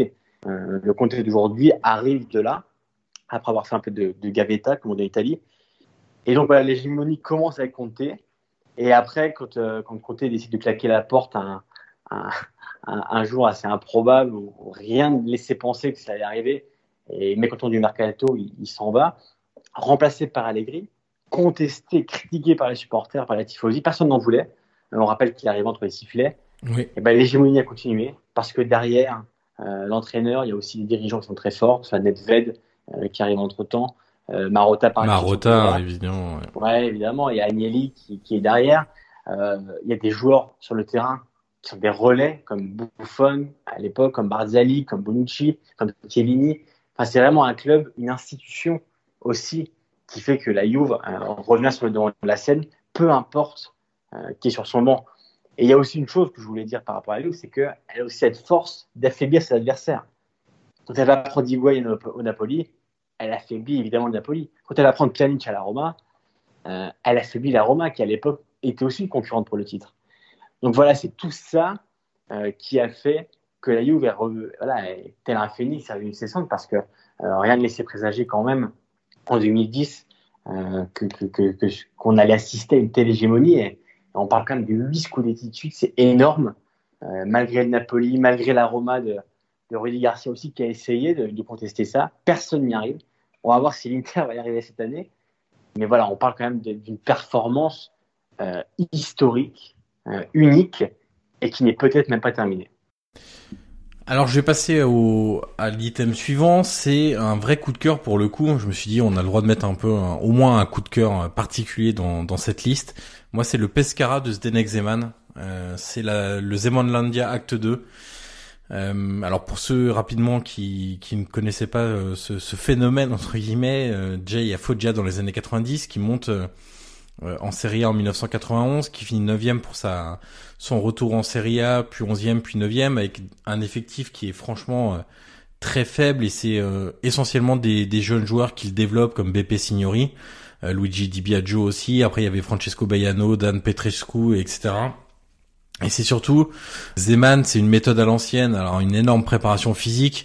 Il y avait un bouquin qui était sorti euh, au moment, bah, justement après cette cette épopée à Pescara, et qui raconte avec des témoignages de, de ces anciens joueurs à Foggia qui racontaient que certains étaient au bord du balèze euh, après chaque entraînement de, de la préparation estivale. T'en as d'autres qui vomissaient après les, les longues courses et les répétitions de, de courses à haute intensité c'est un pressing intense euh, sur tout le terrain, c'est un jeu très vertical, une défense très haut, une grande créativité sur les joueurs de côté euh, et avec un milieu de terrain aussi qui qui doit à la fois euh, être capable de récupérer très vite le ballon et être en capacité avec une dose de créativité de trouver rapidement les, les attaquants.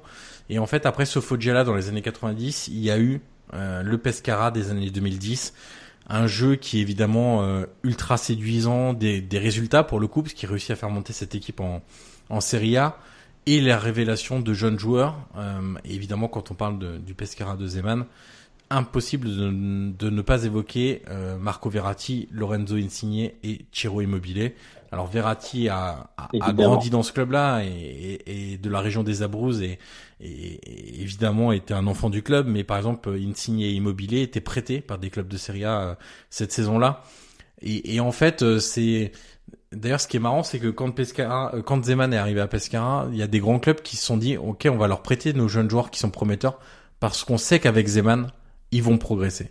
Ils vont progresser en termes de structure et de développement de leur capacité à réfléchir sur le jeu, à, s'adapter aux situations, et puis aussi sur leur capacité physique, parce qu'il faut encaisser une préparation de Zeman, et puis sur la confiance, parce que Zeman, même si un jeune fait trois mauvais matchs d'affilée, il va pas le sortir pour autant s'il croit en lui.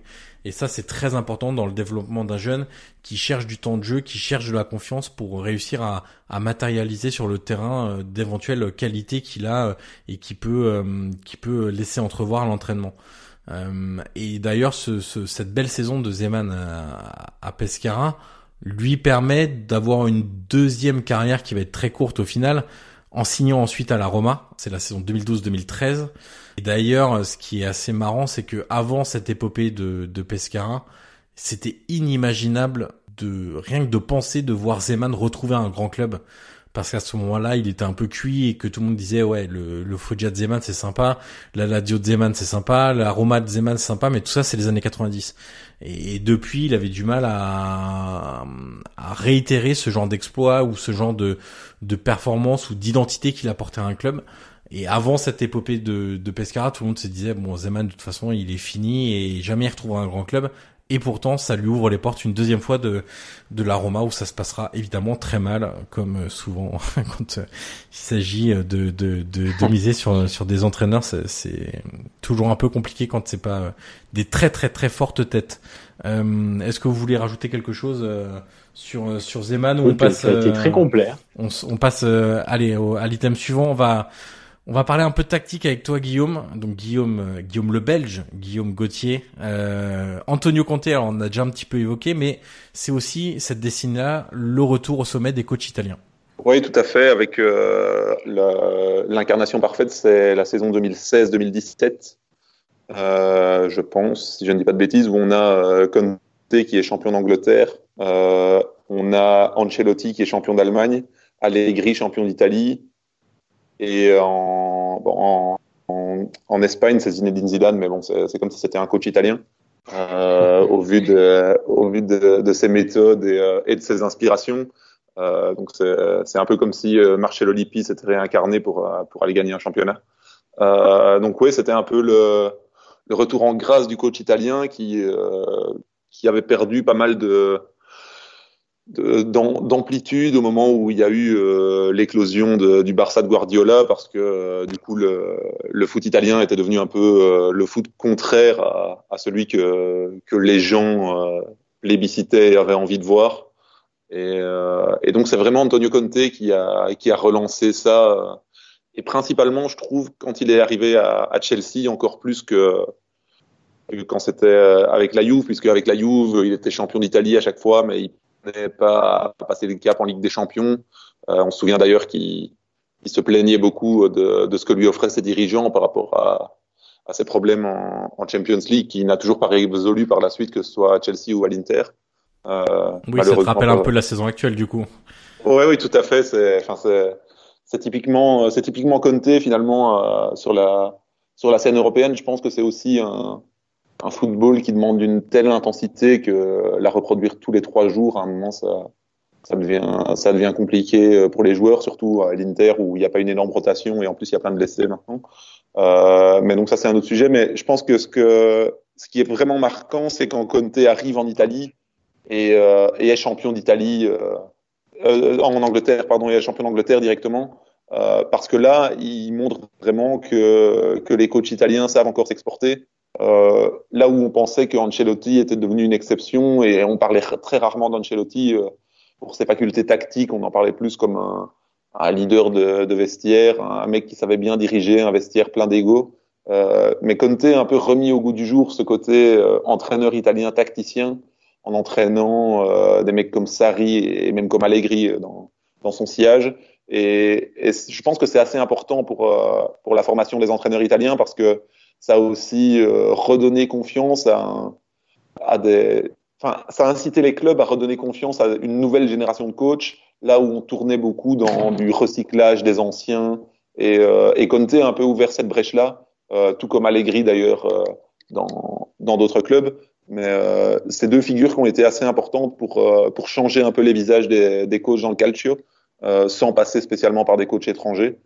Et, et c'est pour moi très marquant parce que on peut jamais dissocier la figure de l'entraîneur italien de, ce côté euh, tacticien qui s'est gagné un match sur un coup inattendu.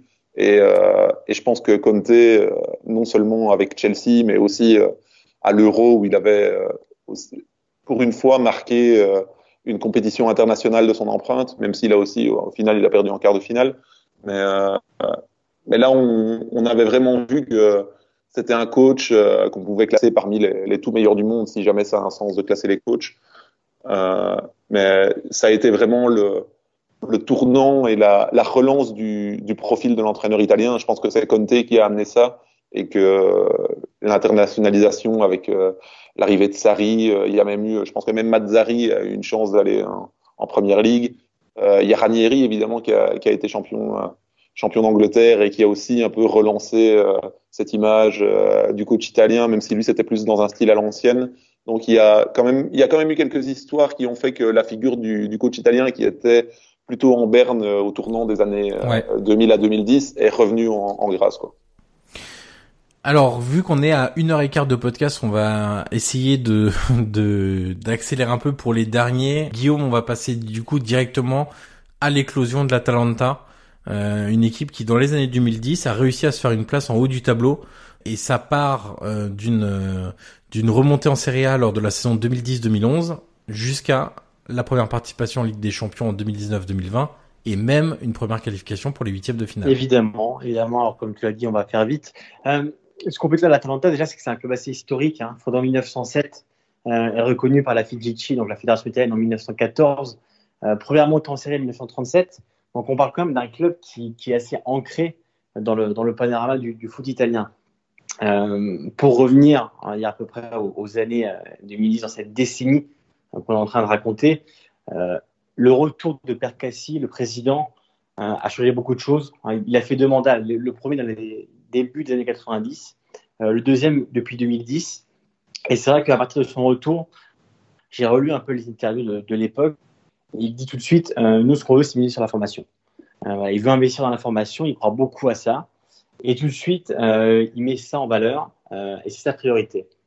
Et on voit qu'au fil du temps, ça commence à payer, évidemment. Alors aujourd'hui, c'est facile de parler, mais à l'époque, euh, l'Atalanta ne faisait pas beaucoup parler. Et il y a forcément ce tournant où, l'avenir et donc le présent de l'Atalanta change. C'est l'arrivée de, Gasperini en 2016. Euh, le Gasp qui arrive avec, euh, avec sa philosophie, avec ses idées de, de jeu, son football. Euh, tout de suite, il demande du temps parce qu'il sait que, que voilà, c'est, sa mission est, est, est ample et qu'avec des jeunes, il faut toujours leur laisser le temps. Et petit à petit, de toute façon, si tu le fais venir et que c'est un projet avec des résultats immédiats, c'est que tu as raté quelque chose dans, ta, évidemment. dans ton choix et ta décision. Et tu vois, c'est un peu la crainte que j'aurais eu s'il était parti, par exemple, à la Roma, tu vois, parce que je sais que dans, dans ces clubs, dans ces clubs-là, la patience n'existe pas. Donc, c'est vrai qu'à l'Atalanta, on l'a laissé bosser. Il faut rappeler que la première saison, du moins les, les débuts de Gasperini sur le banc de l'Atalanta sont pas simples. Euh, et d'ailleurs, une, une, interview de, de, de à Tutto Sport où le journaliste lui demande à l'époque, mais, mais est-ce que vous allez le, virer? Parce que ça, en Italie, on sait très bien que, que c'est une grande mode de virer le, années, de virer l'entraîneur quand, quand les résultats sont pas là. Et lui il dit non. Il dit non parce que, euh, je cite, quand je l'ai pris, je savais que c'était un entraîneur différent des autres. Donc tu vois, il le défend, il continue et il le garde. Et au fur et à mesure du temps, Gasperini euh, euh, commence euh, à trouver ses marques, commence euh, à trouver une équipe, à produire son jeu.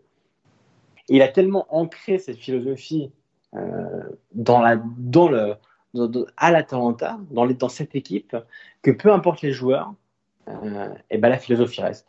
Parce que si tu penses à Cristante qui est parti, à Paitania qui est parti, à Kessier, euh, à Spinazzola, à Conti, c'est-à-dire que chaque année, l'Atalanta perd ses joueurs, et pourtant, elle arrive toujours à être là.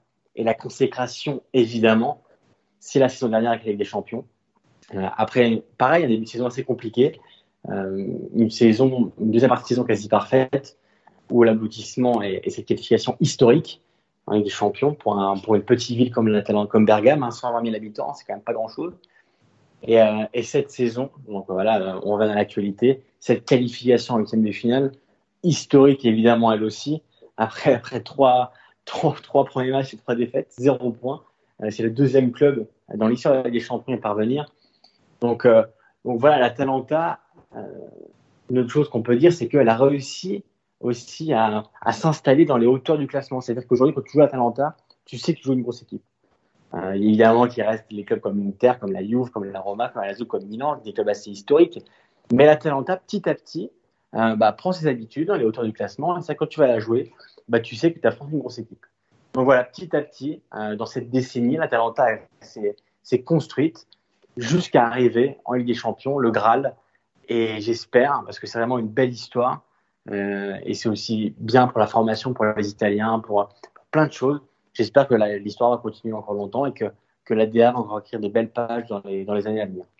C'est effectivement un club qui est devenu un club très bien structuré. Tu parlais du centre de formation, il y a aussi la très bonne cellule de recrutement, euh, qui aujourd'hui va te chercher des joueurs comme Freuler, comme euh, Attebourg, comme euh, Gossens, comme euh, Castagne, comme euh, on peut continuer. Bon, Duvan Zapata, c'était un, un, peu plus logique. tous les tous les joueurs de Serie A comme Gomez, Illicit, c'était un peu plus logique, mais qui vont chercher sur un peu tous les territoires en Suisse, en Belgique, dans les pays nordiques, qui n'hésitent pas à à aller exploiter des territoires qui sont pas forcément des des, des habitudes des, des, des, clubs italiens. Et il y a aussi le jeu très attractif de, de Gasperini et notamment moi quelque chose qui me marque avec euh, ce, ce, cet Atalanta de, de Gasperini, c'est l'intensité qui est mise dans, dans les matchs en Serie A. Et moi je, je, je pense hein, d'ailleurs que la saison dernière c'est l'équipe qui a réussissait à à approcher le niveau européen en Serie A le plus plus facilement euh, sur le rythme, l'intensité et l'engagement qui était mis dans toutes les rencontres. Euh, c'est encore le cas cette saison avec l'Inter de Conte puisqu'on sait que c'est aussi une des caractéristiques du de d'Antonio Conte. Et alors c'est ce qui est bizarre c'est que j'ai envie de dire c'est pas étonnant de les voir aujourd'hui un peu performants en Ligue des Champions sauf que après le 4-0 à Zagreb on s'était dit bon euh, voilà euh, très compliqué l'apprentissage etc mais en termes de jeu je trouve que c'est l'équipe qui se rapproche le plus aujourd'hui avec l'Inter donc de Conte de ce qu'il est nécessaire de proposer chaque week-end dans Serie A pour réussir à afficher des ambitions euh, sur sur le plan européen. Et ça c'est vraiment une marque de fabrique très importante de Gasperini et c'est ce qui rend aussi cette équipe de l'Atalanta sympathique aux yeux de la plupart des, des amateurs de, de, foot italien. Et ça, c'est une vraie réussite. Euh, et, entre la formation, le bon recrutement et le jeu, en fait, il coche toutes les cases pour être un peu le, le club sympa de l'Italie, le club à, le club à suivre. Euh, ces dernières années. On rappelle quand même quatrième en 2017, septième en 2018, troisième en 2019. Et, et, cette année, ils sont dans, dans, dans et les en huitième de finale de la C1. Et en huitième de finale de la C1. Douzième item, euh, l'arrivée de Cristiano Ronaldo à la Juve et son impact médiatique. Alors euh, Guillaume, tout à l'heure, tu nous évoquais un peu le une sorte de revival chez les entraîneurs italiens, euh, de retour au plus haut niveau. L'arrivée de, de Ronaldo offre une vitrine médiatique très importante à l'Italie qui en en manquait et même qui en souffrait de, depuis des années de cette absence de peut-être de, de, reconnaissance ou en tout cas de d'attractivité aux yeux du, du, grand public. Cette arrivée de Ronaldo, l'espace d'un été, l'Italie est à nouveau au centre du monde du foot euh, avec euh, avec ce transfert. Euh, c'est quelque chose qui était euh, constant et une habitude dans les années 80, 90 et même au début des années 2000 où la Serie A concentrait quasiment toutes les plus grandes stars euh, du football. C'était moins le cas dans les années 2010 on évoque, on a parlé tout à l'heure de, de la fin du football des familles en Italie et de la crise économique en Italie. C'est une des explications avec le manque de renouvellement sur les idées, sur le jeu, etc. Euh, et grâce à Ronaldo, on a l'impression que l'Italie a retrouvé toute son, son attractivité. Pardon. Tous les médias du monde entier ne parlaient que de cette arrivée, que euh, de ce transfert qui été à 117 millions d'euros. C'est pareil, c'est une recrue qu'on avait peine à imaginer sur un tel montant, je parle, hein, euh, les années précédentes, parce qu'avant Higuain de Naples à la Juve, le transfert le plus important, c'était Crespo de Parme à la Lazio en 2000.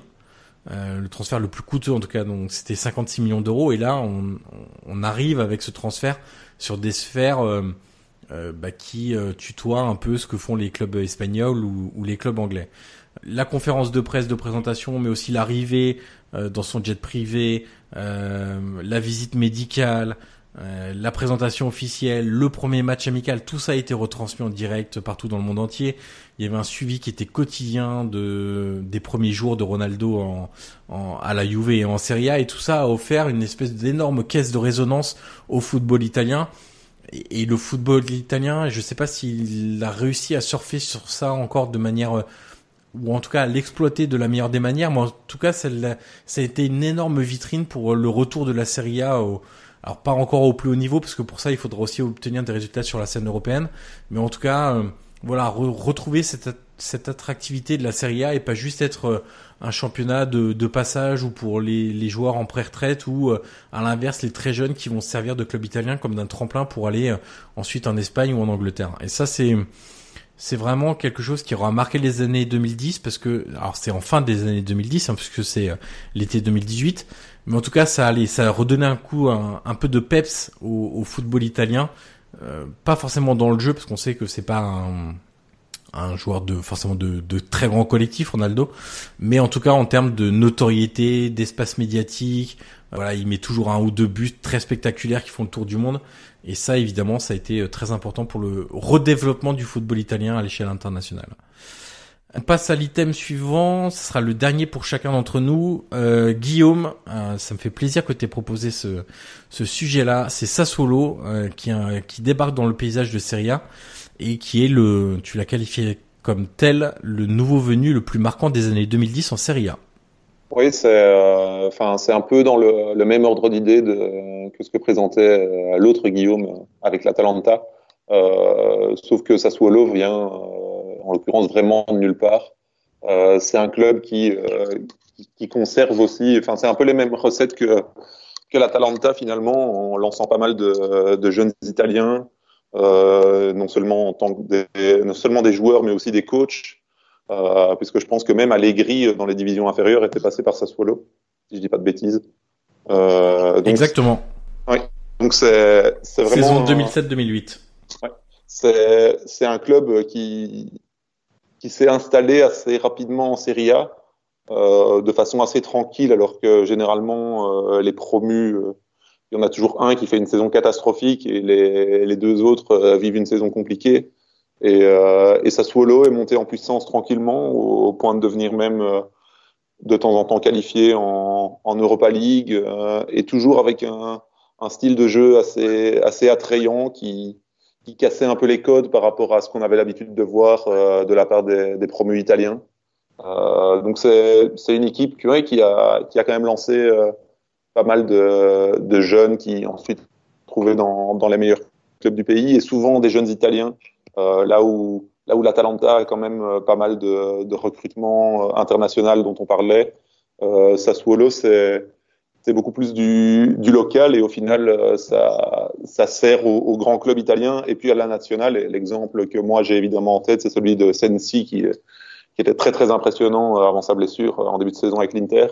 Et, euh, et voilà, je crois que c'est c'est un club qui qui devrait inspirer beaucoup plus d'exemples en fait que, que ce que ça fait maintenant pour des clubs de de milieu de tableau, euh, voire milieu bas de tableau, il y a beaucoup plus de, non seulement de, enfin, il n'y a pas plus de risques de descendre finalement, et il y a beaucoup plus de gains potentiels, que ce soit en termes d'image, euh, en termes sportifs et même en termes financiers, puisque quand on produit un jeu attractif, on montre finalement que, que les joueurs peuvent évoluer dans un football dominant. Et c'est ça qui intéresse les grands clubs, de, de voir des joueurs qui évoluent dans un contexte tactique notamment assez semblable.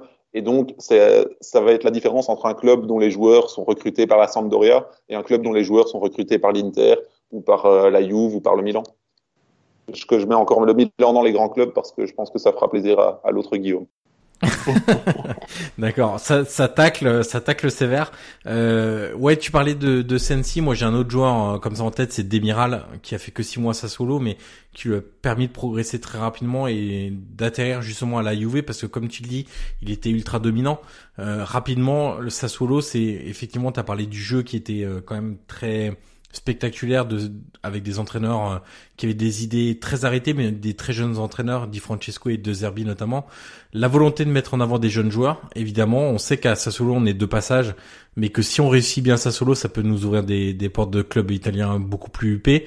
Et la forte base de joueurs italiens, ça c'est quand même aussi marquant dans, dans un football euh, de plus en plus internationalisé, euh, avec des recrutements un peu dans, dans, tous les pays. Eux veulent conserver quand même une base de joueurs italiens très forte. Euh, et ça, c'est une des identités. On parlera rapidement quand même de Giorgio Squinzi, qui était euh, le président du club. Et c'est en fait, Sassuolo doit tout à, à ce président-là, qui était d'abord sponsor avant de le racheter grâce à, sa société La Mapei, euh, qui était une qui sponsorisait le cyclisme aussi dans les années 90. Et qui, et qui fonctionnait d'ailleurs beaucoup aussi avec des, des jeunes, euh, des jeunes cyclistes et avec euh, une, une, école de jeunes très performante qui a donné post-Mapei de très bons coureurs qui sont retrouvés dans plein d'équipes euh, du peloton. Et effectivement, cette équipe de Sassolo, comme tu le disais si bien, moi par exemple, juste pour terminer là-dessus, quand je vois le ce que fait le Genoa, quand la Sampdoria avec Giampolo avec comme une idée un peu plus précise, un projet un peu plus concret, mais un club comme le Genoa qui ne parvient pas à se stabiliser et à avoir une identité propre, forte, euh, un style très euh, très identifiable justement dans, dans une ville qui qui, qui est très particulière en Italie, devrait effectivement, comme tu le dis, euh, c'est ces clubs-là qui devraient s'inspirer de, de ce que fait euh, Sassuolo. Et par exemple, Bologne est un peu en train de s'inspirer de, de ce que fait Sassuolo ou l'Atalanta euh, dans sa construction de club et dans son la construction de l'histoire, du storytelling qu'ils sont en train de faire autour du club. Euh, Guillaume, on fait ton, ton dernier item parce que tu dois partir ensuite. On a été plus long que prévu. Les adieux des sénateurs du Milan en 2012. Exact, oui, c'est on va dire c'est une date, euh, voire une année, euh, on va dire un peu noire pour Milan, euh, qui, qui perd le titre euh, contre la Juve de Conte, on en a parlé tout à l'heure, et qui perd euh, aussi ses sénateurs. Alors les sénateurs, euh, on va les citer, Nesta, Gattuso. Il y a une sacrée liste. hein. Oui, Nesta, Gattuso, Inzaghi, Sedorf, alors Zambrotta qui arrive ensuite. Il y a aussi Van Bommel qui part, qui est un élément important pour le vestiaire, euh, qui avait contribué au, au premier titre. Donc c'est vrai que euh, c'est vraiment une succession de départs euh, dans un match face à Novara, hein, d'ailleurs remporté, remporté 2-1 avec euh, un deuxième but, euh, Avec. avec un deuxième but Eh de oui. Pippo Inzaghi qui, qui était entre, qui était entré en jeu, pardon. Et le symbole, c'est que sur l'action où il marque, c'est que tous les partants touchent le ballon. Nesta, Gattuso, Sedorf, Inzaghi, euh, tout le monde touche le ballon avant qu'Inzaghi marque pour son dernier match. Donc le, la symbolique est assez belle. Mais c'est vrai que c'est à partir de là que, que Milan a commencé son, son, son lent déclin. Euh, surtout que peu après ses, dire ses départs, voire ses retraites, euh, Milan vend Ibra, euh, Ibrahimovic au, PSG avec Thiago Silva. Donc tout ça conjugué, évidemment, ça n'a pas fait un bon, bon ménage à Milan. Mais c'est vrai que, que cette scène, ce match-là, ces larmes contre Gattuso qui, dès l'échauffement, pleure sur la courbe à soude. On voit Nesta qui est très touché.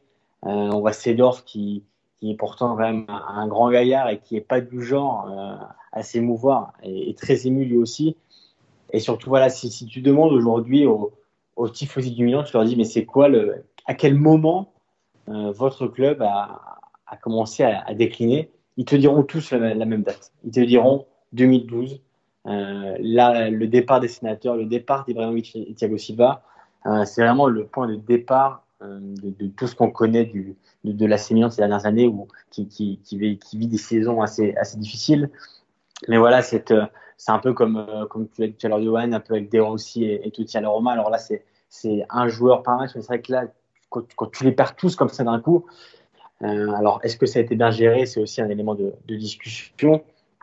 Mais, euh, mais voilà, le, fait de perdre autant de gros éléments, c'est vraiment la fin, on va dire, du grand Milan d'Ancelotti hein, de, l'époque. Euh, donc euh, voilà, c'est vraiment le point de départ, de, malheureusement pour, pour les supporters du Milan, c'est vraiment le point de départ du, du déclin qu'on connaît de, de ces dernières années.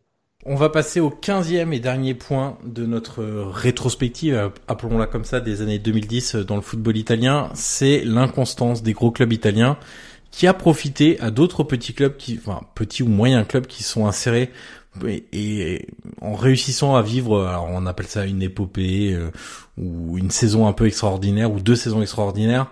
Alors du côté de l'inconstance des gros clubs italiens, c'est évidemment les deux clubs milanais, on l'a déjà évoqué tout à l'heure euh, lorsqu'on a euh, évoqué le, le, la fin du football des familles. C'est aussi les deux clubs euh, romains, évidemment, qui ont connu pas mal de soubresauts, des très belles saisons, d'autres très médiocres. Et donc ça a laissé la porte ouverte à pas mal de, de clubs, disons, surprises dans le top 4 euh, chaque saison. Et donc du coup, en analysant chaque saison entre 2009-2010 et 2018-2019, je me suis aperçu que sur 8 des 10 saisons, il y a un club surprise qui a terminé dans les 4 premiers euh, du, du, classement. Donc euh, lors de 8 des 10 saisons, un club surprise dans les 4 premiers. Il y a eu la Samp, l'Udinese deux fois, la Fiorentina trois fois et l'Atalanta deux fois. Alors on l'explique par des nouveaux projets qui soit sont, sont mal partis avec des transitions compliquées. Ça c'est la Roma version États-Unis avec Thomas Di Benedetto au début qui a racheté le club. Les clubs milanais qui ont sombré avant de, de, de changer de, de propriétaire, euh, qui ne connaissaient plus la Coupe d'Europe, etc. Et donc ça a permis de d'avoir une espèce de travail de storytelling chaque saison, d'avoir des belles histoires d'un côté, la chute de certains empires de l'autre.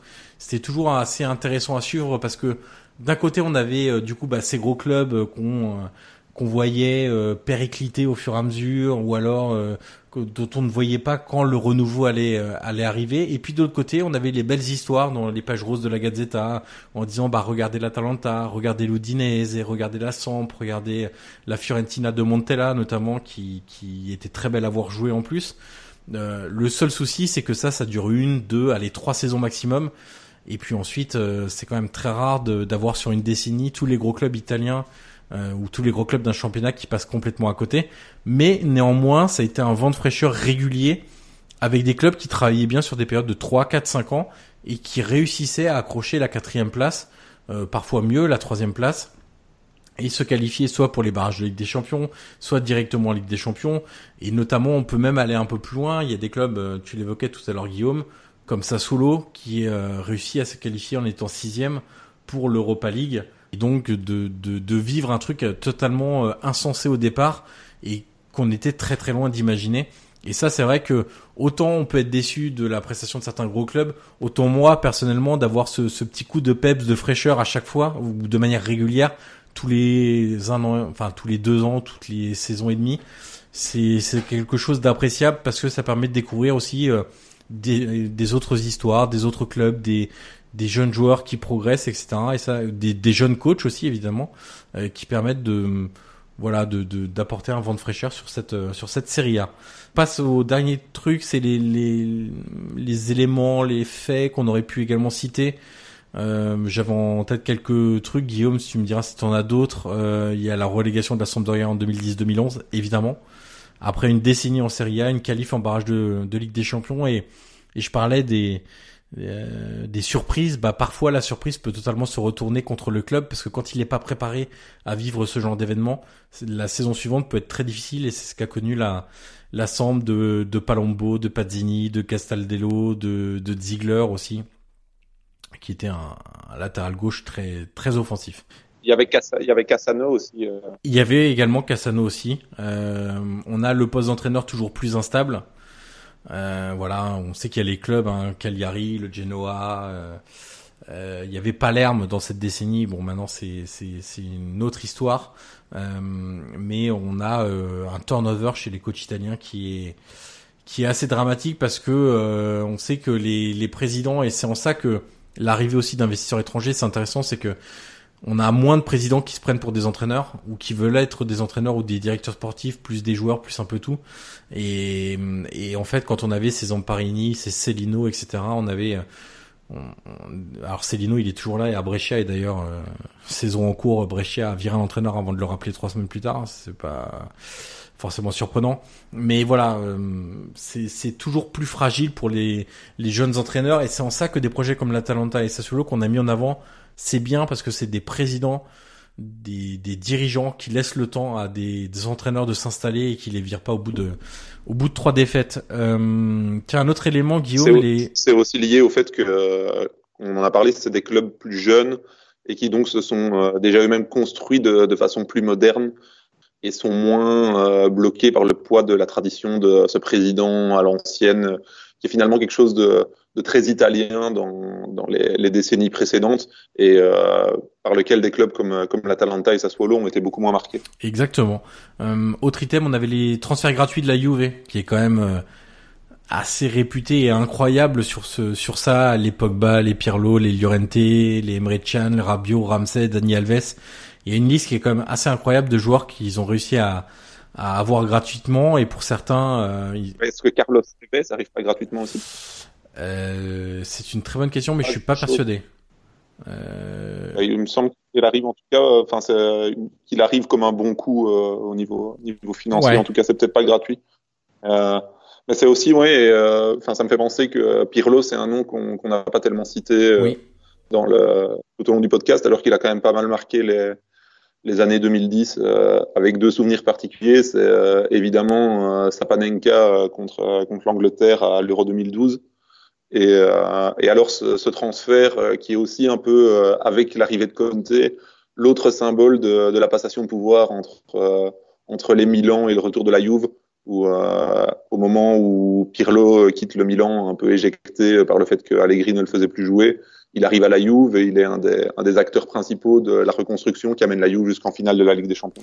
Et avec cette fameuse connexion euh, que tu dois avoir en tête entre Pirlo et Lichtsteiner, avec les ballons euh, dans ce fameux 3-5-2 avec euh, les les passes verticales lobées de, de Pirlo pour euh, Lichtsteiner qui s'engouffrait toujours sur le côté droit. Euh, c'est un axe, un axe de circulation du ballon qui était assez étonnant et qui marchait régulièrement et dont les entraîneurs adverses n'arrivaient pas à contrer la, la force euh, de, de, cet axe de, de, de possession, euh, axe d'attaque d'ailleurs. Euh, on a le retour au premier plan du Napoli quand même sous l'impulsion de De Laurentiis. Alors actuellement fin de décennie, c'est compliqué pour le Napoli. On sent que là on tire un peu, jusqu'au bout ce, cette idée de, de Laurentiis à Naples et que ça peut changer sans doute dans les prochains mois ou prochaines années. Mais quand même, Naples doit beaucoup à De quand il a racheté le club et qu'il a réussi à en refaire un, un club qui compte en Italie, un club qui compte aussi en Europe. Et puis on parlait tout à l'heure de l'importance de de Sarri dans dans l'expression collective qu'il avait donnée à Naples, ce sentiment de fierté d'avoir euh, le plus beau jeu d'Italie. Et ça, on sait que dans, dans certains clubs du Sud, notamment, le sentiment de fierté est très important. Quand on gagne pas, il faut trouver autre chose. Et là, c'était quand même une équipe qui avait des joueurs méconnus dans un collectif très fort et qui parvenait quand même à se qualifier en Coupe d'Europe euh, chaque année. Et puis, allez, encore deux choses. Moi, il y a un truc que j'ai adoré, c'est la saison 2013-2014. Il y en avait une, une avant et une après, je crois, où il y avait cinq derbies en Italie le derby de Rome, le derby de Turin, le derby de Gênes, le derby de Milan et le derby de Vérone. Et ça, quand on est euh, amateur de, foot italien, la valeur du derby est très importante, avec des spectacles incroyables en tribune et une tension maximale euh, la semaine qui précède ces derbies.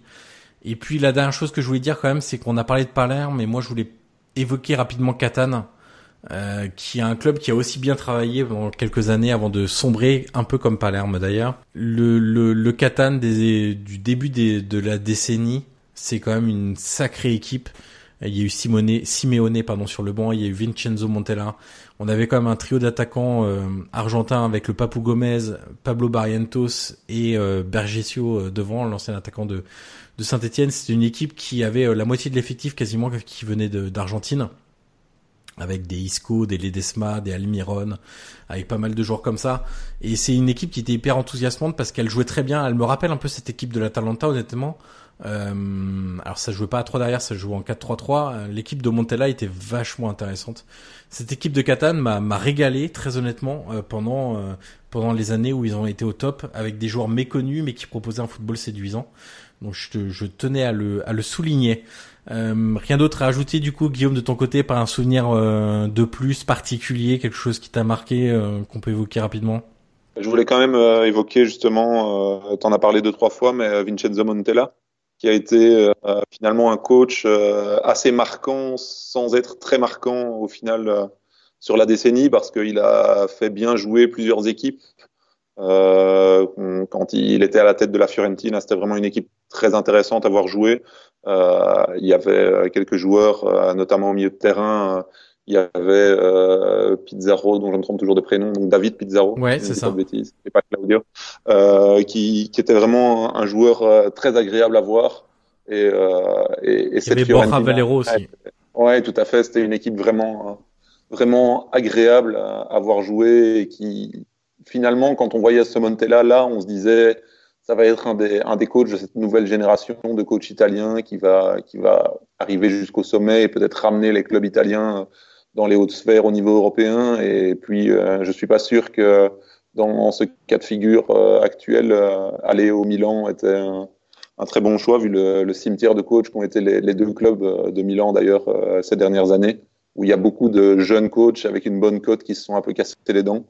Et puis non, sinon il y a pas spécialement un, autre euh, souvenir en particulier à évoquer. Je pense que ce qu'il faut vraiment retenir pour la, pour la décennie suivante, c'est ce que parviennent à faire des, des clubs comme, comme l'Atalanta et Sassuolo. Et, et au niveau des, des gros clubs, on, on a quand même l'impression que ça va dans la bonne direction pour se rapprocher du, du top européen. Euh, je crois que, comme, comme t'en parlais tout à l'heure, l'arrivée de Ronaldo, ça a été un élément déclencheur un peu finalement comme euh, pour l'Angleterre, le fait que Pogba signe à Manchester United avait été le, le début du, du, renouveau de la Première Ligue, même si c'est pas pour Manchester United que ça s'est le mieux passé paradoxalement. Mais, euh, Effectivement. Mais, mais, ça avait été, ça avait montré. Je me souviens que Gary Neville disait euh, à l'époque sur le transfert de Pogba, s'enthousiasmait en disant on a réussi à avoir un joueur que tout le monde voulait. Et ça n'arrivait plus en Angleterre depuis des années. Ils avaient plus que le, rebut finalement des, meilleurs clubs espagnols. Et, euh, et, bon, on peut dire que Ronaldo, ça se discute. Est-ce que c'était un rebut des meilleurs clubs espagnols quand il est parti du Real? Euh, Mais en tout cas, ça a donné une nouvelle dimension euh, au, calcio et je pense que ce sera peut-être euh, l'un des éléments déclencheurs de, tout ce qui va se passer dans la prochaine décennie. Eh ben, très belle ouverture sur la prochaine décennie. Euh, ça permet de boucler en, en beauté ce hors-série dédié aux années 2010 dans le football italien Avant de, de, partir, un petit rappel. Donc Guillaume, euh, on peut te retrouver dans le magazine belge Sport Foot Mag et aussi sur Twitter. Rappelle-nous ton ton pseudo Twitter pour que les gens te, te suivent s'ils ne te suivent pas encore. Alors mon pseudo Twitter c'est euh, GUI2L, donc la première moitié de mon prénom. Et puis Gauthier, mon famille, où il n'y a pas de H, ce qui est très important. Tout le monde met un H dedans, mais alors vous ne me trouverez pas si vous faites ça et notamment pour tes analyses sur le football belge. Notamment un des trucs que j'adore sur ton compte Twitter, c'est les les bilans de fin de saison avec ce qu'ont apporté les clubs, les entraîneurs pardon dans les différents clubs. Euh, et de de moi ça m'a permis de découvrir pas mal d'entraîneurs et surtout des des choses dont on parle pas assez, euh, notamment sur l'influence qu'ils peuvent avoir dans des clubs, euh, dans le, sur le jeu, sur euh, le développement des jeunes joueurs, etc. Donc vraiment, euh, allez suivre Guillaume. L'autre Guillaume, qui est maintenant parti, qui nous a laissé. On peut le retrouver sur eurosport.fr et sur le pseudo Twitter Guillaume MP. Et puis quant à moi, vous pouvez me retrouver de temps en temps sur eurosport.fr, sur le podcast Le Savu Foot ou encore sur le Twitter euh, Johan Crochet tout simplement. Euh, merci Guillaume en tout cas pour euh, pour ce podcast qui nous a permis d'évoquer plein de bons souvenirs, d'autres malheureusement beaucoup moins bons de cette euh, de ces années 2010 dans le football italien. Euh, merci de ta présence et puis euh, nous on se retrouve donc chers auditeurs très vite pour un nouvel épisode de Calcio et Pepe. Merci et à bientôt. Hi, I'm Daniel, founder of Pretty Litter. Did you know cats tend to hide symptoms of sickness and pain? I learned this the hard way after losing my cat Gingy. So I created Pretty Litter, a health monitoring litter that helps detect early signs of illness by changing colors, saving you money and potentially your cat's life. Pretty Litter is veterinarian developed, and it's the easiest way to keep tabs on your fur baby's health right at home. Go to prettylitter.com and use code ACAST for 20% off your first order and a free cat toy. Terms and conditions apply. See site for details.